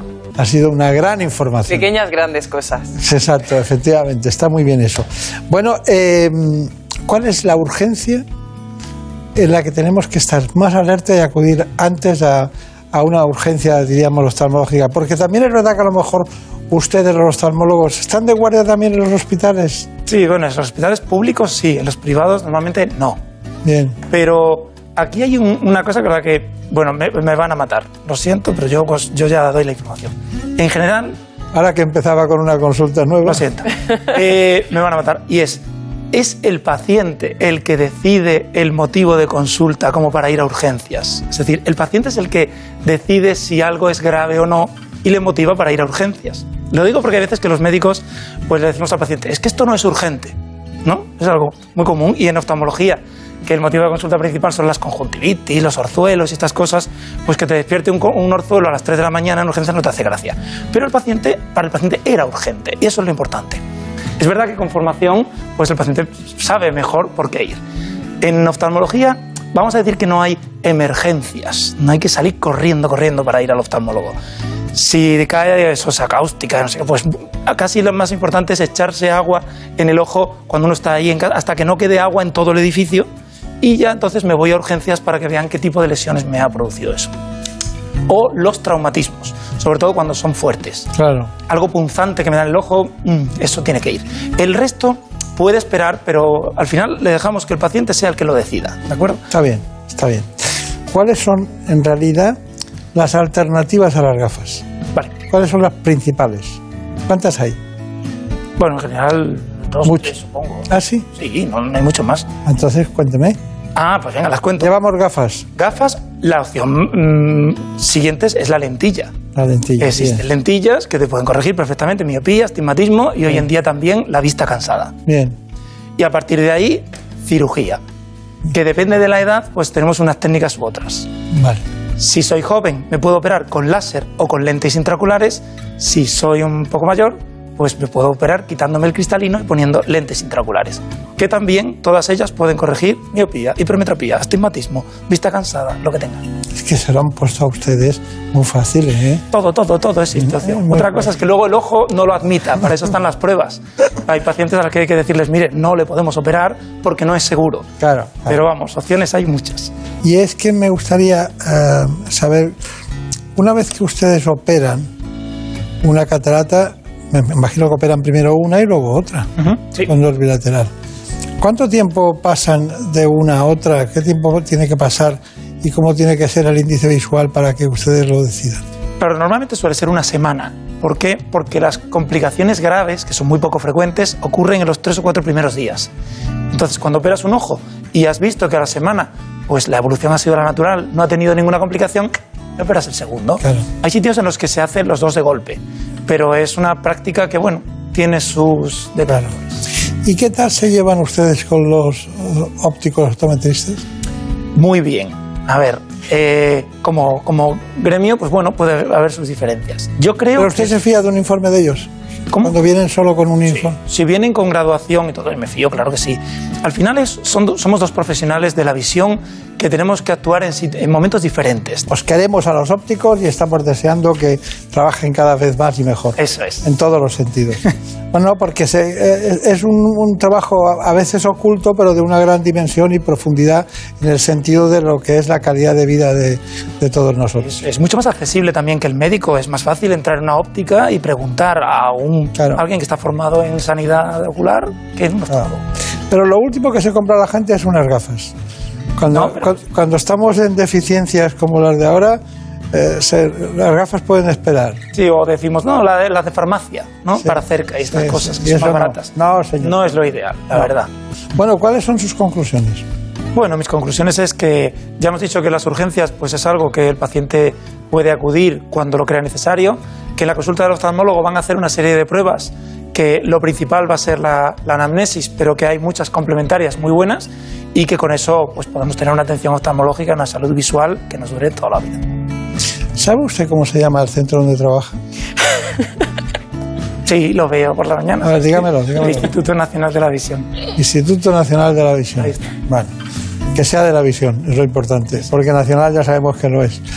Muchísimas gracias por todo, ha sido un, un gran placer tenerla aquí con nosotros, como siempre. Lo que no sé es para qué, para qué tiene ese ojo. Porque ahí. al final no lo he usado, no me hace falta. Se ha tirado desde por la mañana abriendo, abriendo. No, pero porque la anatomía del ojo es muy particular, entonces conviene tenerlo delante para señalar. Si no, yo digo retina y la gente dice, ¿y eso qué es? Está bien. Bueno, pues ya lo saben ustedes, lo primero es la vida, pero nosotros hoy lo hemos dedicado a la vista. Así que ojo con la vista y lo mismo, ojo con la vida. En buenas manos.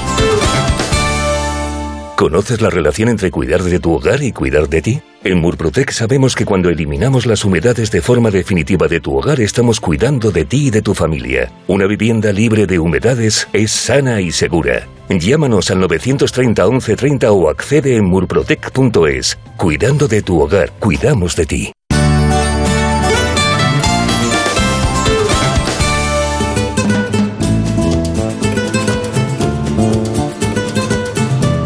Ha llegado el momento de conocer lo que publican nuestros compañeros de La Razón en ese suplemento de A tu Salud.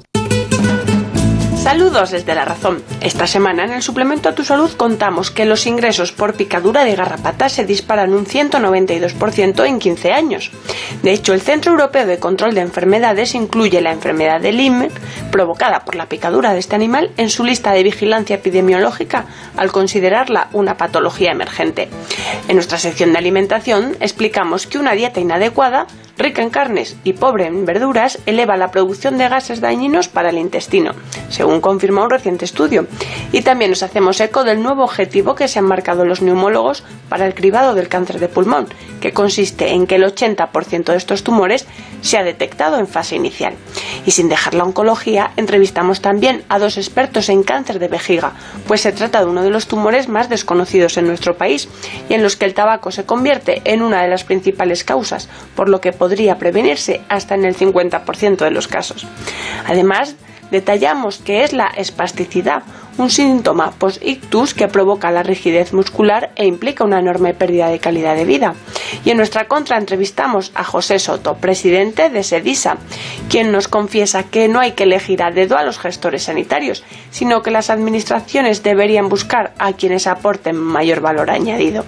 Pero como siempre estos son solo algunos de los contenidos. Encontrarán más información en las páginas del suplemento a tu salud y durante toda la semana en nuestra web www.larazón.es barra salud. Sin más, que pasen una feliz semana y cuídense. En buenas manos.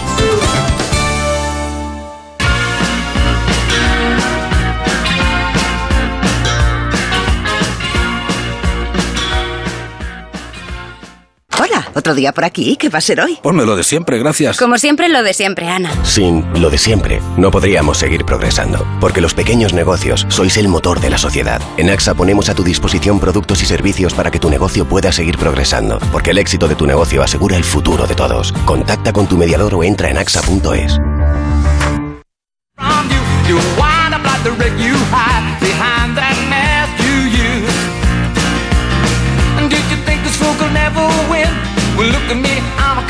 Una de las cosas más fundamentales, después de verlo todo claro, es encontrar tu persona vitamina. Lo ha hecho en un trabajo muy importante para Planeta Marian Rojas.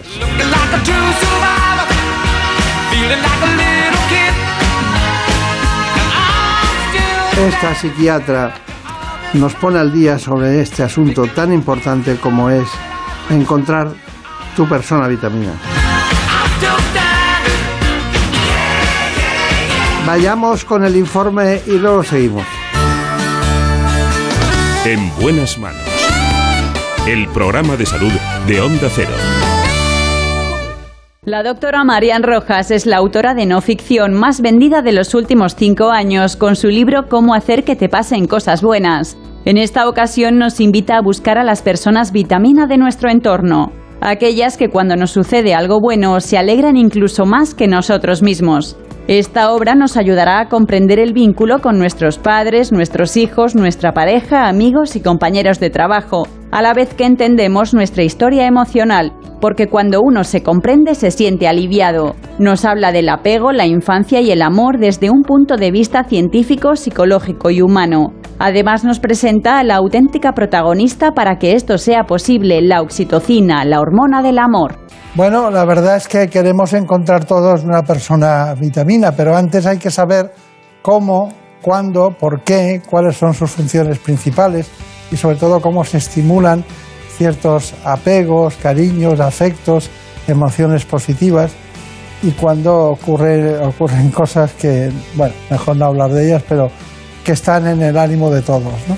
Así que me gustaría antes que cualquier otra cosa nos contaran quién es Marian Rojas Estapé en este momento de su biografía, a ver quién es.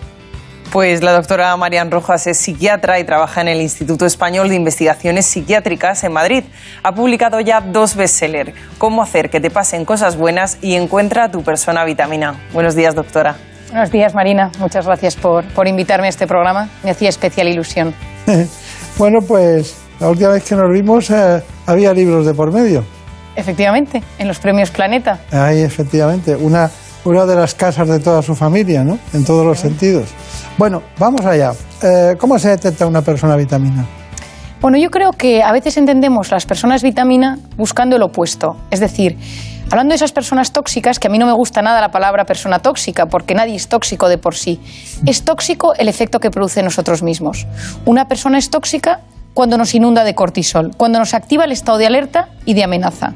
Y de repente uno, solo con recibir un mensaje, toparse con la otra persona o traerla a la mente, nota que se ha tensado. Eso es una persona tóxica. En contraposición, tenemos las personas vitamina. Las personas vitamina son aquellas que te eh, estimulan el estado de ánimo, que potencian tu autoestima, que te quitan la angustia en un momento de gran tensión, que te miran y no te juzgan que te miran y te prestan atención. Es que hoy en día nadie presta atención, doctor. Tú estás con alguien y tiene el teléfono en la mano. Nadie tiene tiempo para mirarte, aparcar su pantalla y decirte, cuéntame qué te pasa. Y no te lo busco solucionar en dos minutos, sino que te escucha, te entiende, empatiza contigo. Yo digo que las personas vitamina son aquellas que cuando te pasa algo bueno, se ilusiona incluso más que tú mismo. Pues yo tengo una. Pues me encanta, gracias a Dios, qué bien. Su padre. Bueno, es que mi padre es persona vitamina para muchísimas personas. Sí, escucha. Escucha, presta atención, Escucha, sí, no sí. juzga, No pasa nada desapercibido por su cabeza, en absoluto. lo observa todo. Observa, sí, sí. Un gran observador. Y le gustaría saberlo todo. Me gustaría saberlo todo. ¿A que sí? Es una Me gustaría cosa- saber más. Siempre dice que no, no tiene tiempo para estudiar todo lo que le gustaría saber. Está bien. Bueno, dígame, mm, yo soy ginecólogo y claro, el tema de la oxitocina forma parte de nuestra vida en el sentido de que cuando hay contracciones uterinas, eh, para, cuando pa- paren ustedes, pues eh, bueno, hay oxitocina, hay una cierta elevación y entonces se contrae la matriz y puede ser todo positivo. Pero veo que usted ha quitado la palabra oxitocina porque aquí, si dijéramos encuentra la oxitocina en tu vida, no venderíamos ni un libro. Bueno, es que tenemos que partir de la base que el noventa y tantos por ciento de la población asocia oxitocina con mujer, parto y lactancia. Y yo también, ¿eh? cuando había estudiado la carrera. Y de hecho cuento una anécdota al inicio del libro que me sucedió. Yo en cómo hacer que te pasen cosas buenas me dediqué a investigar el cortisol, que es la hormona del estrés. La hormona que nos inflama, que nos estresa, que nos modifica la Que nos microbiota. cura. Sí, es la hormona, pero llegó un punto que lo estudié. Tenía hasta una alerta en Google para que cada cosa que se publicara del cortisol eh, me llegara a mi, a mi correo. Y uno de los temas que más he investigado en estos años es cómo bajar el cortisol. De todas las maneras posibles. Y hay una anécdota que yo creo que te va a gustar, que me pasó hace unos años. Y había nacido mi tercer hijo. Yo estaba en plena lactancia. Y entonces ese día eh, me habían invitado a un congreso de medicina para la presentación de un nuevo fármaco.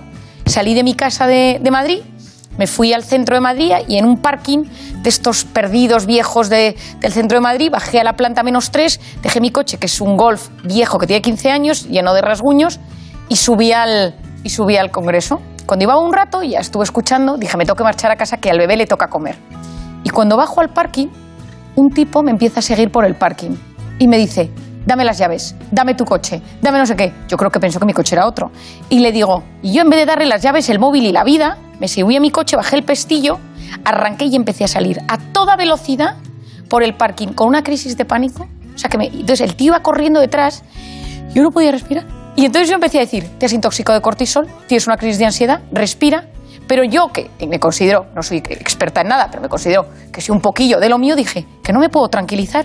Y llamé a mi marido mientras subía por la castellana y con la voz entrecortada le dije, me han atracado, ¿eh? ¿qué? Y mi marido, ¿pero dónde estás? ¿Quieren un rescate? O sea, no se enteraba de nada el pobre. Llegué a mi casa, subí al ascensor y la persona que cuidaba de mi bebé me dio al bebé en brazos para que comiera porque ya estaba llorando. Entonces me senté y esta, esta señora que lleva cuidando a mi bebé un- llevaba un tiempo, me dijo, pero Marian, pero, pero estás bien. Yo no podía hablar de la angustia. Yo sabía que ese pico de cortisol tardaba unas cuantas horas en volver a su estado original. Y de repente entra mi marido en la habitación y yo ya estaba dando de comer al bebé y me dice, ¿pero qué ha pasado? Y le digo, mira, te lo voy a explicar. Estaba yo en el parking de la... Y me dice, ¿por qué hablas tan tranquila? ¿Te has tomado algo? Y le digo, no. Y he bajado el cortisol muy rápido. Hay que investigar cómo ha sido. Me quedo mirando al pequeño y digo, ¿y si la oxitocina bajara el cortisol? Termino de darle de comer, me empiezo a investigar y descubro, yo no descubro nada, pero me doy cuenta que está descubierto que cuando tú estimulas la oxitocina baja el cortisol. Digo, yo lo que tengo que escribir un libro es cómo estimular la oxitocina, porque como no nos podemos poner a lactar todos los que estamos aquí, cómo podemos estimular la oxitocina. Y de eso trata el libro, de estimular la oxitocina en un mundo intoxicado de Sí, cortisol. lo que usted quiera, pero usted a la mitad ha dicho, los maridos no se enteran de nada, pobre, ha dicho pobre.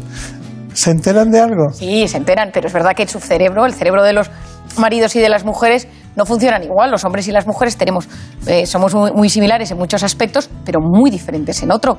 Para empezar, las mujeres vivimos inundadas de oxitocina y los hombres viven inund- inundados de testosterona. Ojo, a más testosterona, menos oxitocina. Esto Claro. está muy bien diseñado. Sí. Porque para que funcionara en toda la historia el concepto de familia, tú tenías la testosterona del hombre, que era el que luchaba, el que traía la comida a la familia, y la mujer que era la que cuidaba, la oxitocina, la empatía. Pero, Pero, para algo sirve la testosterona. ¿eh? Pero también el hombre que se casa gana en oxitocina cuando empieza a tener hijos. El hombre que se separa y empieza a salir y a ligotear, sube en testosterona y baja en oxitocina. Hay estudios interesantes al respecto. No sé si los estudios dan para todo, ¿eh? Dan para todo. Si se pone usted de un lado o de otro. Pero bueno, en cualquier caso, ni una cosa ni otra. Los niveles altos de estrona, niveles bajos de oxitocina, lo acaba de explicar usted. Era una, una base de, de este libro y del programa, ¿no? Pero a mí hay cosas que me llaman mucho la atención. Es decir, ¿cómo se genera, cómo, se, cómo vemos a una persona que es eh, una persona vitamina? ¿Cómo se ve eso? Bueno, yo sobre todo creo que para estar bien con alguien, para conectar bien con alguien, lo primero es que tenemos que estar bien con uno mismo.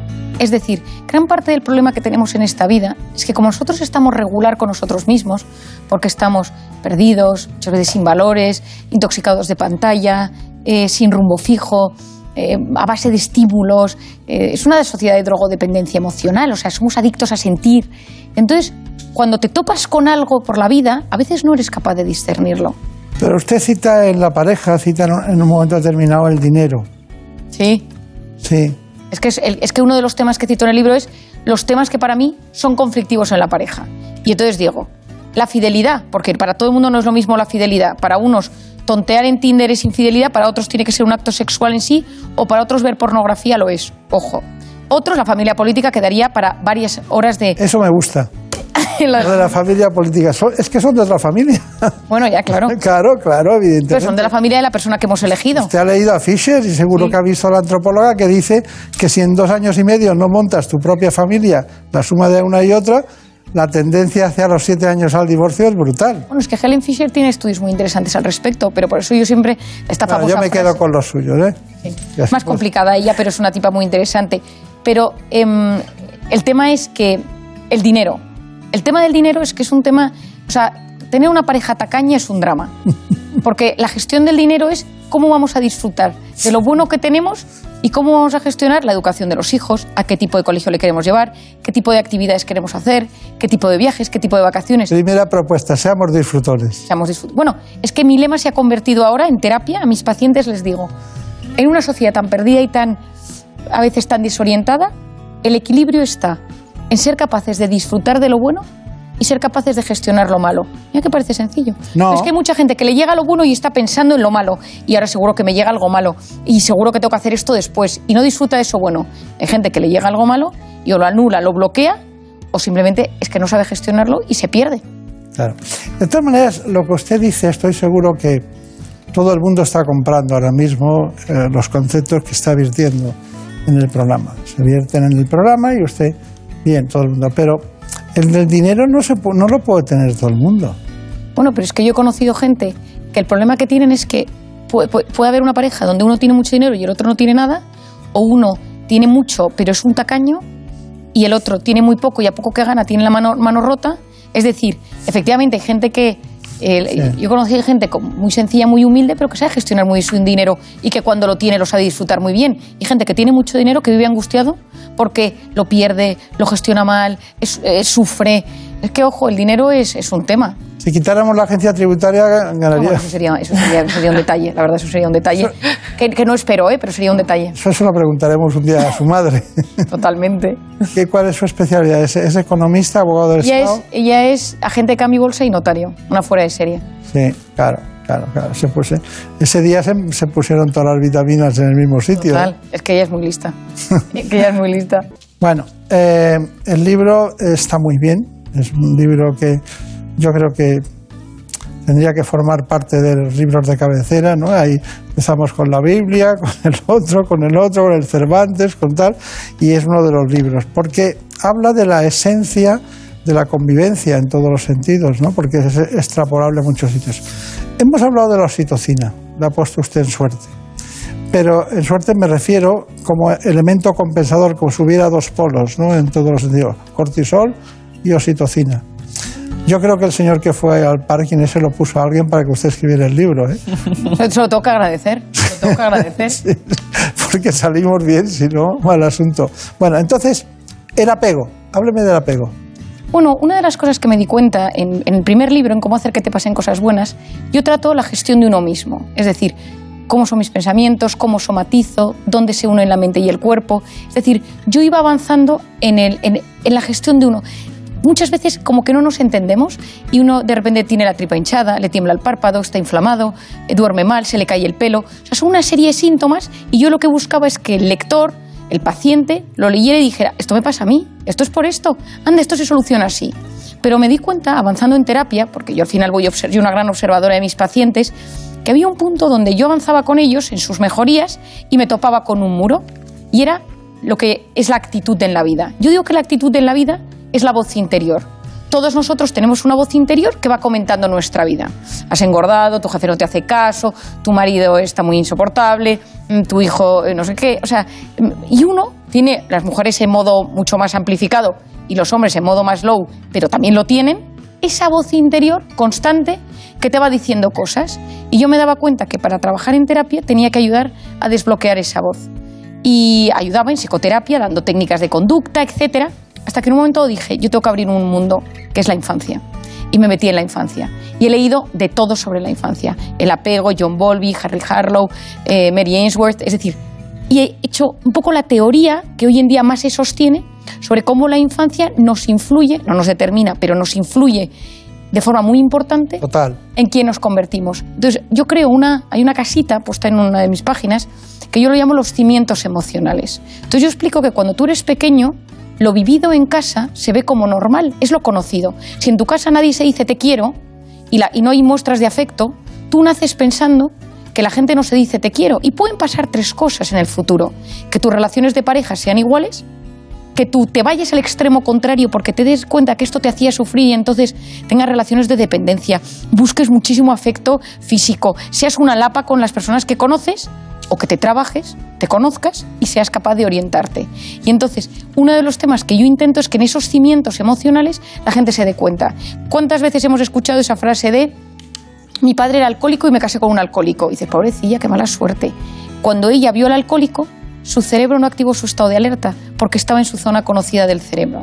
Vamos con la hormona de los abrazos que llama la autora, que es la oxitocina. Vamos Sí, allá. se trata de una hormona fundamental en el embarazo, en el parto y en la lactancia, pero no solo es propia de las mujeres. Les hablamos de la oxitocina, también llamada hormona de los abrazos. ¿Saben que las personas vitaminas son grandes potenciadoras de la secreción de ella? Conocida entre otros nombres como hormona del abrazo, del apego o del amor, la oxitocina tiene múltiples funciones. Como hormona actúa en dos órganos femeninos, el útero y la glándula mamaria. En el primero facilita la concepción y ayuda al desarrollo del parto y en el segundo es imprescindible para la lactancia materna. Pero no es exclusiva de las mujeres, ya que en los hombres influye en la erección y favorece la salida de los espermatozoides en el coito. Por otro lado, como neurotransmisor, es una sustancia vital en las relaciones humanas. Es la hormona de los vínculos, de la empatía y genera una enorme calma y bienestar. Otro de sus grandes beneficios es reducir el cortisol, la hormona del estrés, que se segrega fundamentalmente en momentos de alerta o amenaza. Y es que cuando aumenta el nivel de oxitocina disminuye el cortisol. Bueno, tengo mucho interés en que hablemos de- del placer y del amor, porque hay siempre una extraordinaria dif- diferencia entre el placer y el, el- el placer que te lleva al amor o el amor que te lleva al placer, ¿no? Pero también hay algunos que, que en un determinado momento o siempre buscan una de las dos cosas. Eso es un encuentro, un encuentro afectivo muy importante. ¿Qué me dice? Bueno, yo creo que eh, todo ser humano quiere ser querido en la vida. Quiero que lo que más nos mueve en esta vida es sentirnos queridos. Pero ya sentirnos querido de forma exclusiva por alguien que te declara amor para siempre y te dice yo voy a estar contigo, voy a luchar por esto en las buenas y en las malas, es el, el mayor motor de esta vida. Y todas las personas lo buscan. Pero hay personas, y eso es el amor. Lo que pasa es que cuando el amor está bien concebido, cuando el amor está bien cimentado, uno introduce el placer, introduce todo el ámbito sexual y es una forma de disfrute. Y una cosa que digo en el libro, que para mí es muy importante, es que quizá después de 10, 15 años escuchando historias de personas a diario y ayudar a la gente y acompañarla, yo me he dado cuenta que la sexualidad tiene un marketing importantísimo en muchos aspectos, pero la sexualidad no deja indiferente a nadie. O lo tienes bloqueado, o lo buscas, o es tu vía de escape, o te da miedo, o te hicieron daño, o de repente tienes un complejo. Es decir, la sexualidad te la venden como una cosa de usar y tirar rápida, mm, pornografía, eh, pero quizás también hay que reconocer un tema importante y es que yo empecé con todo esto en la prostitución en Camboya. O sea, yo me metí en los burdeles, sacar niñas de la prostitución, en comencé en el tráfico sexual en Camboya hace unos años y empecé a darme cuenta de las heridas que tenían las niñas eh, y tengo muchas personas que se dedican a la prostitución en consulta, tengo actrices de la pornografía, es decir, es un mundo al que conozco muy bien. Entonces eso es un extremo del placer y en el otro tienes el placer con amor. Yo creo que cualquier persona que haya podido tener amor y placer juntos sabe que eso es estratosférico. Pero ¿qué pasa? Que el ser humano a veces quiere sentir ese, ese placer, esa dopamina, o, es una cosa que explico en el libro, dependiendo del estilo de apego con el que te hayas criado, a veces, como no has tenido ese abrazo, nadie te ha querido, nadie te ha apoyado de la forma que tú quieres, tú tienes inseguridades, tienes, necesitas vías de escape rápidas, tu cerebro te pide encontrarte con alguien porque no sabes gestionar la soledad. Y llega un viernes por la noche, estás solo, te descargas una aplicación, quedas con alguien y tienes una relación sexual donde buscas sentir algo, sentir, sentirte especial para alguien y tener ese momento donde alguien te abraza y sientes mucho placer. Pero eso es otra cosa. Bueno, ¿hay algo que no venga en el libro? Sí, lo entregué con, y, me, y me hicieron quitar 120 páginas y tuve que quitar 120 páginas. Es lo que más duele, el desgarro Bueno, interior. Pero ha sido como un duelo, ¿eh? Quitar cada página. Bueno, haremos otro, no se preocupe. Bueno, placer y amor, lo ha dicho, pero vamos a, a puntuar nuestro libro. Vamos allá. Pues sí, porque la tercera parte del libro de la doctora Rojas trata del amor y del placer, sentimientos que muchas veces, como comentamos, se confunden. Les hablamos un poco de estos conceptos. Decía Gandhi que donde hay amor hay vida. Sin embargo, definir este sentimiento es complejo, ya que existen muchas teorías e incluso distintos tipos de amor. Lo que está científicamente comprobado es que hay cuatro hormonas implicadas en el enamoramiento. Por supuesto, la oxitocina, la hormona de los abrazos, pero también la adrenalina, la dopamina y la serotonina. Todas ellas son las responsables de los síntomas que tienen los enamorados, así como de su comportamiento.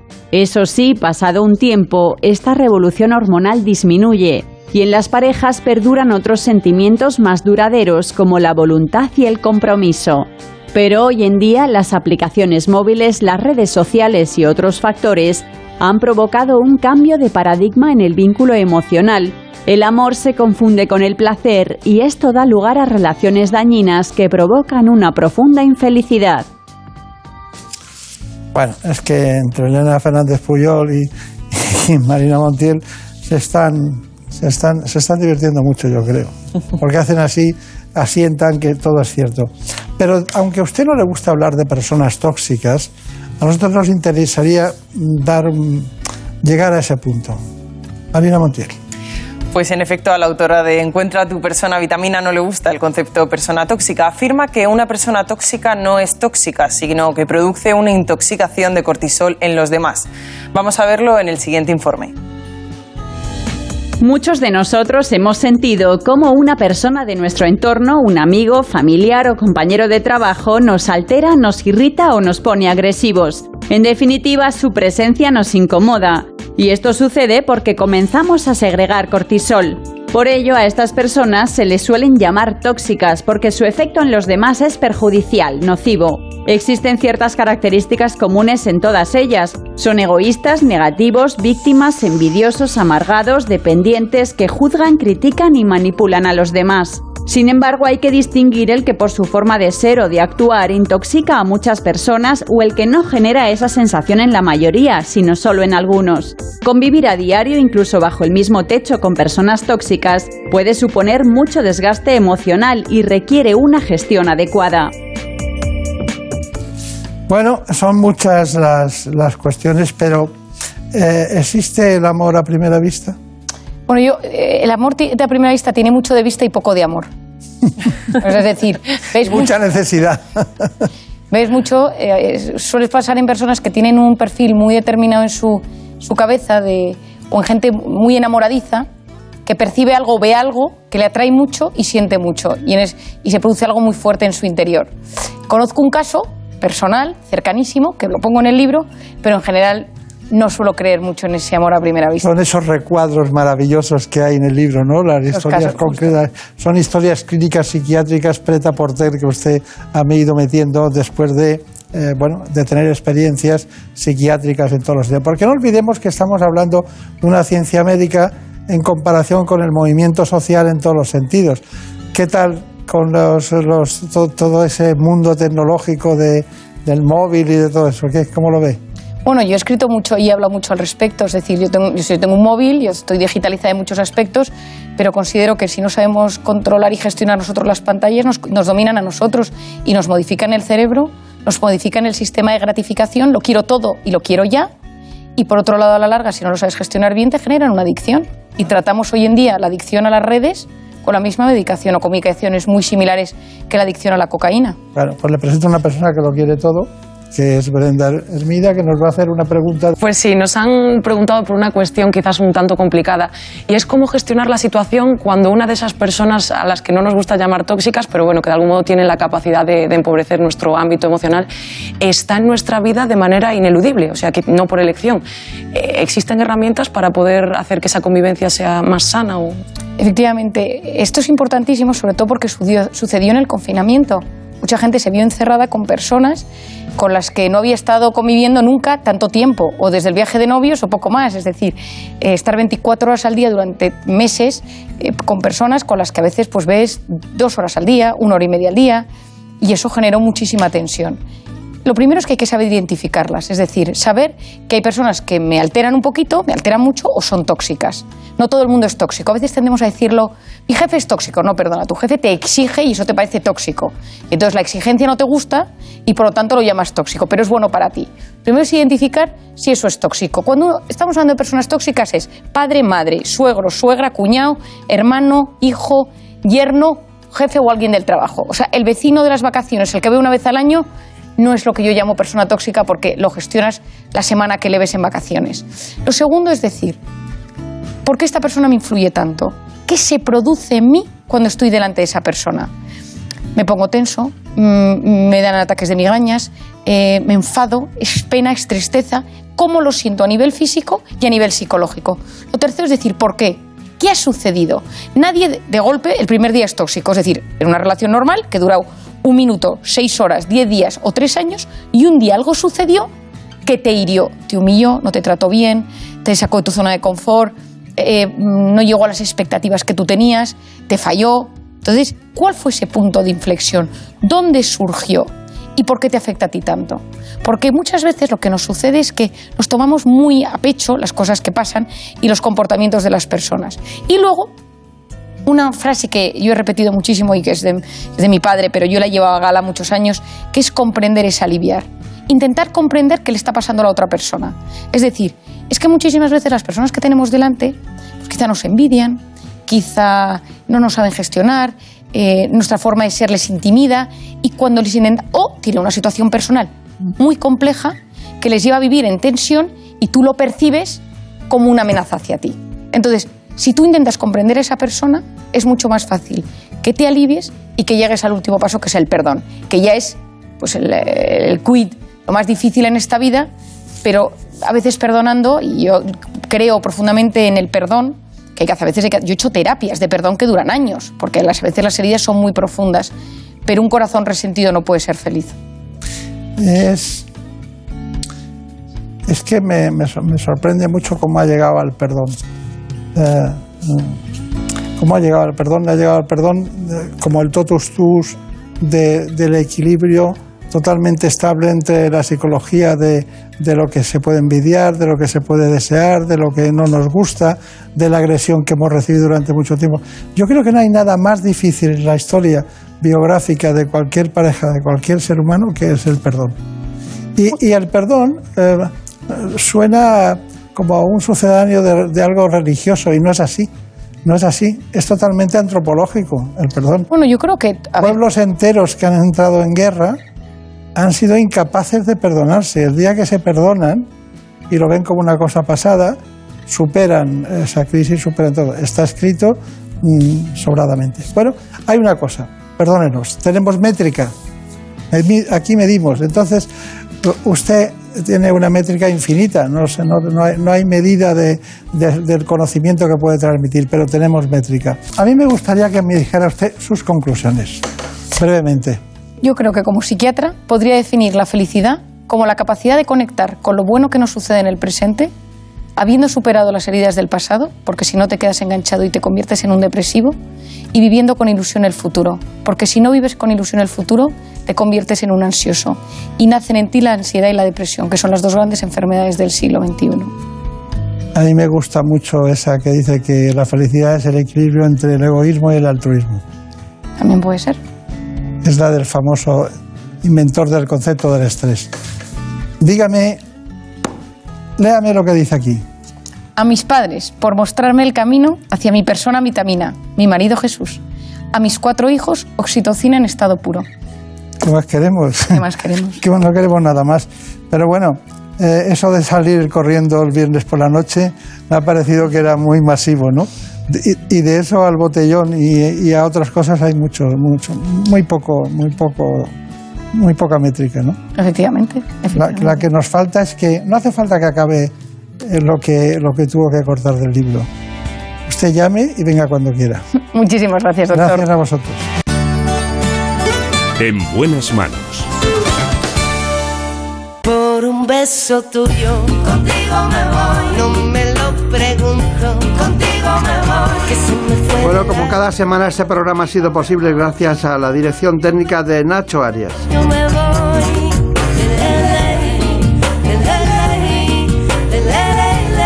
El origen de los textos pertenece al programa ¿Qué me pasa, doctor? que se emitirá ahora a las 9 de la mañana en la sexta. Por un beso tuyo me quedé en silencio. Cuando Coordinó el espacio para todos ustedes, como siempre, Marta López Llorente,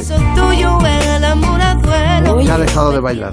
Miedo se dejó llevar y se enreda el tiempo mojando los sueños y tu boca loca me quiso engañar. Por un beso tuyo ya no tengo dueño. Por un beso tuyo ya no tengo dueño, pero nosotros en la radio tenemos siempre los mismos dueños, los oyentes. Volvemos la semana que viene, seguiremos hablando de salud. por un beso tuyo. Contigo.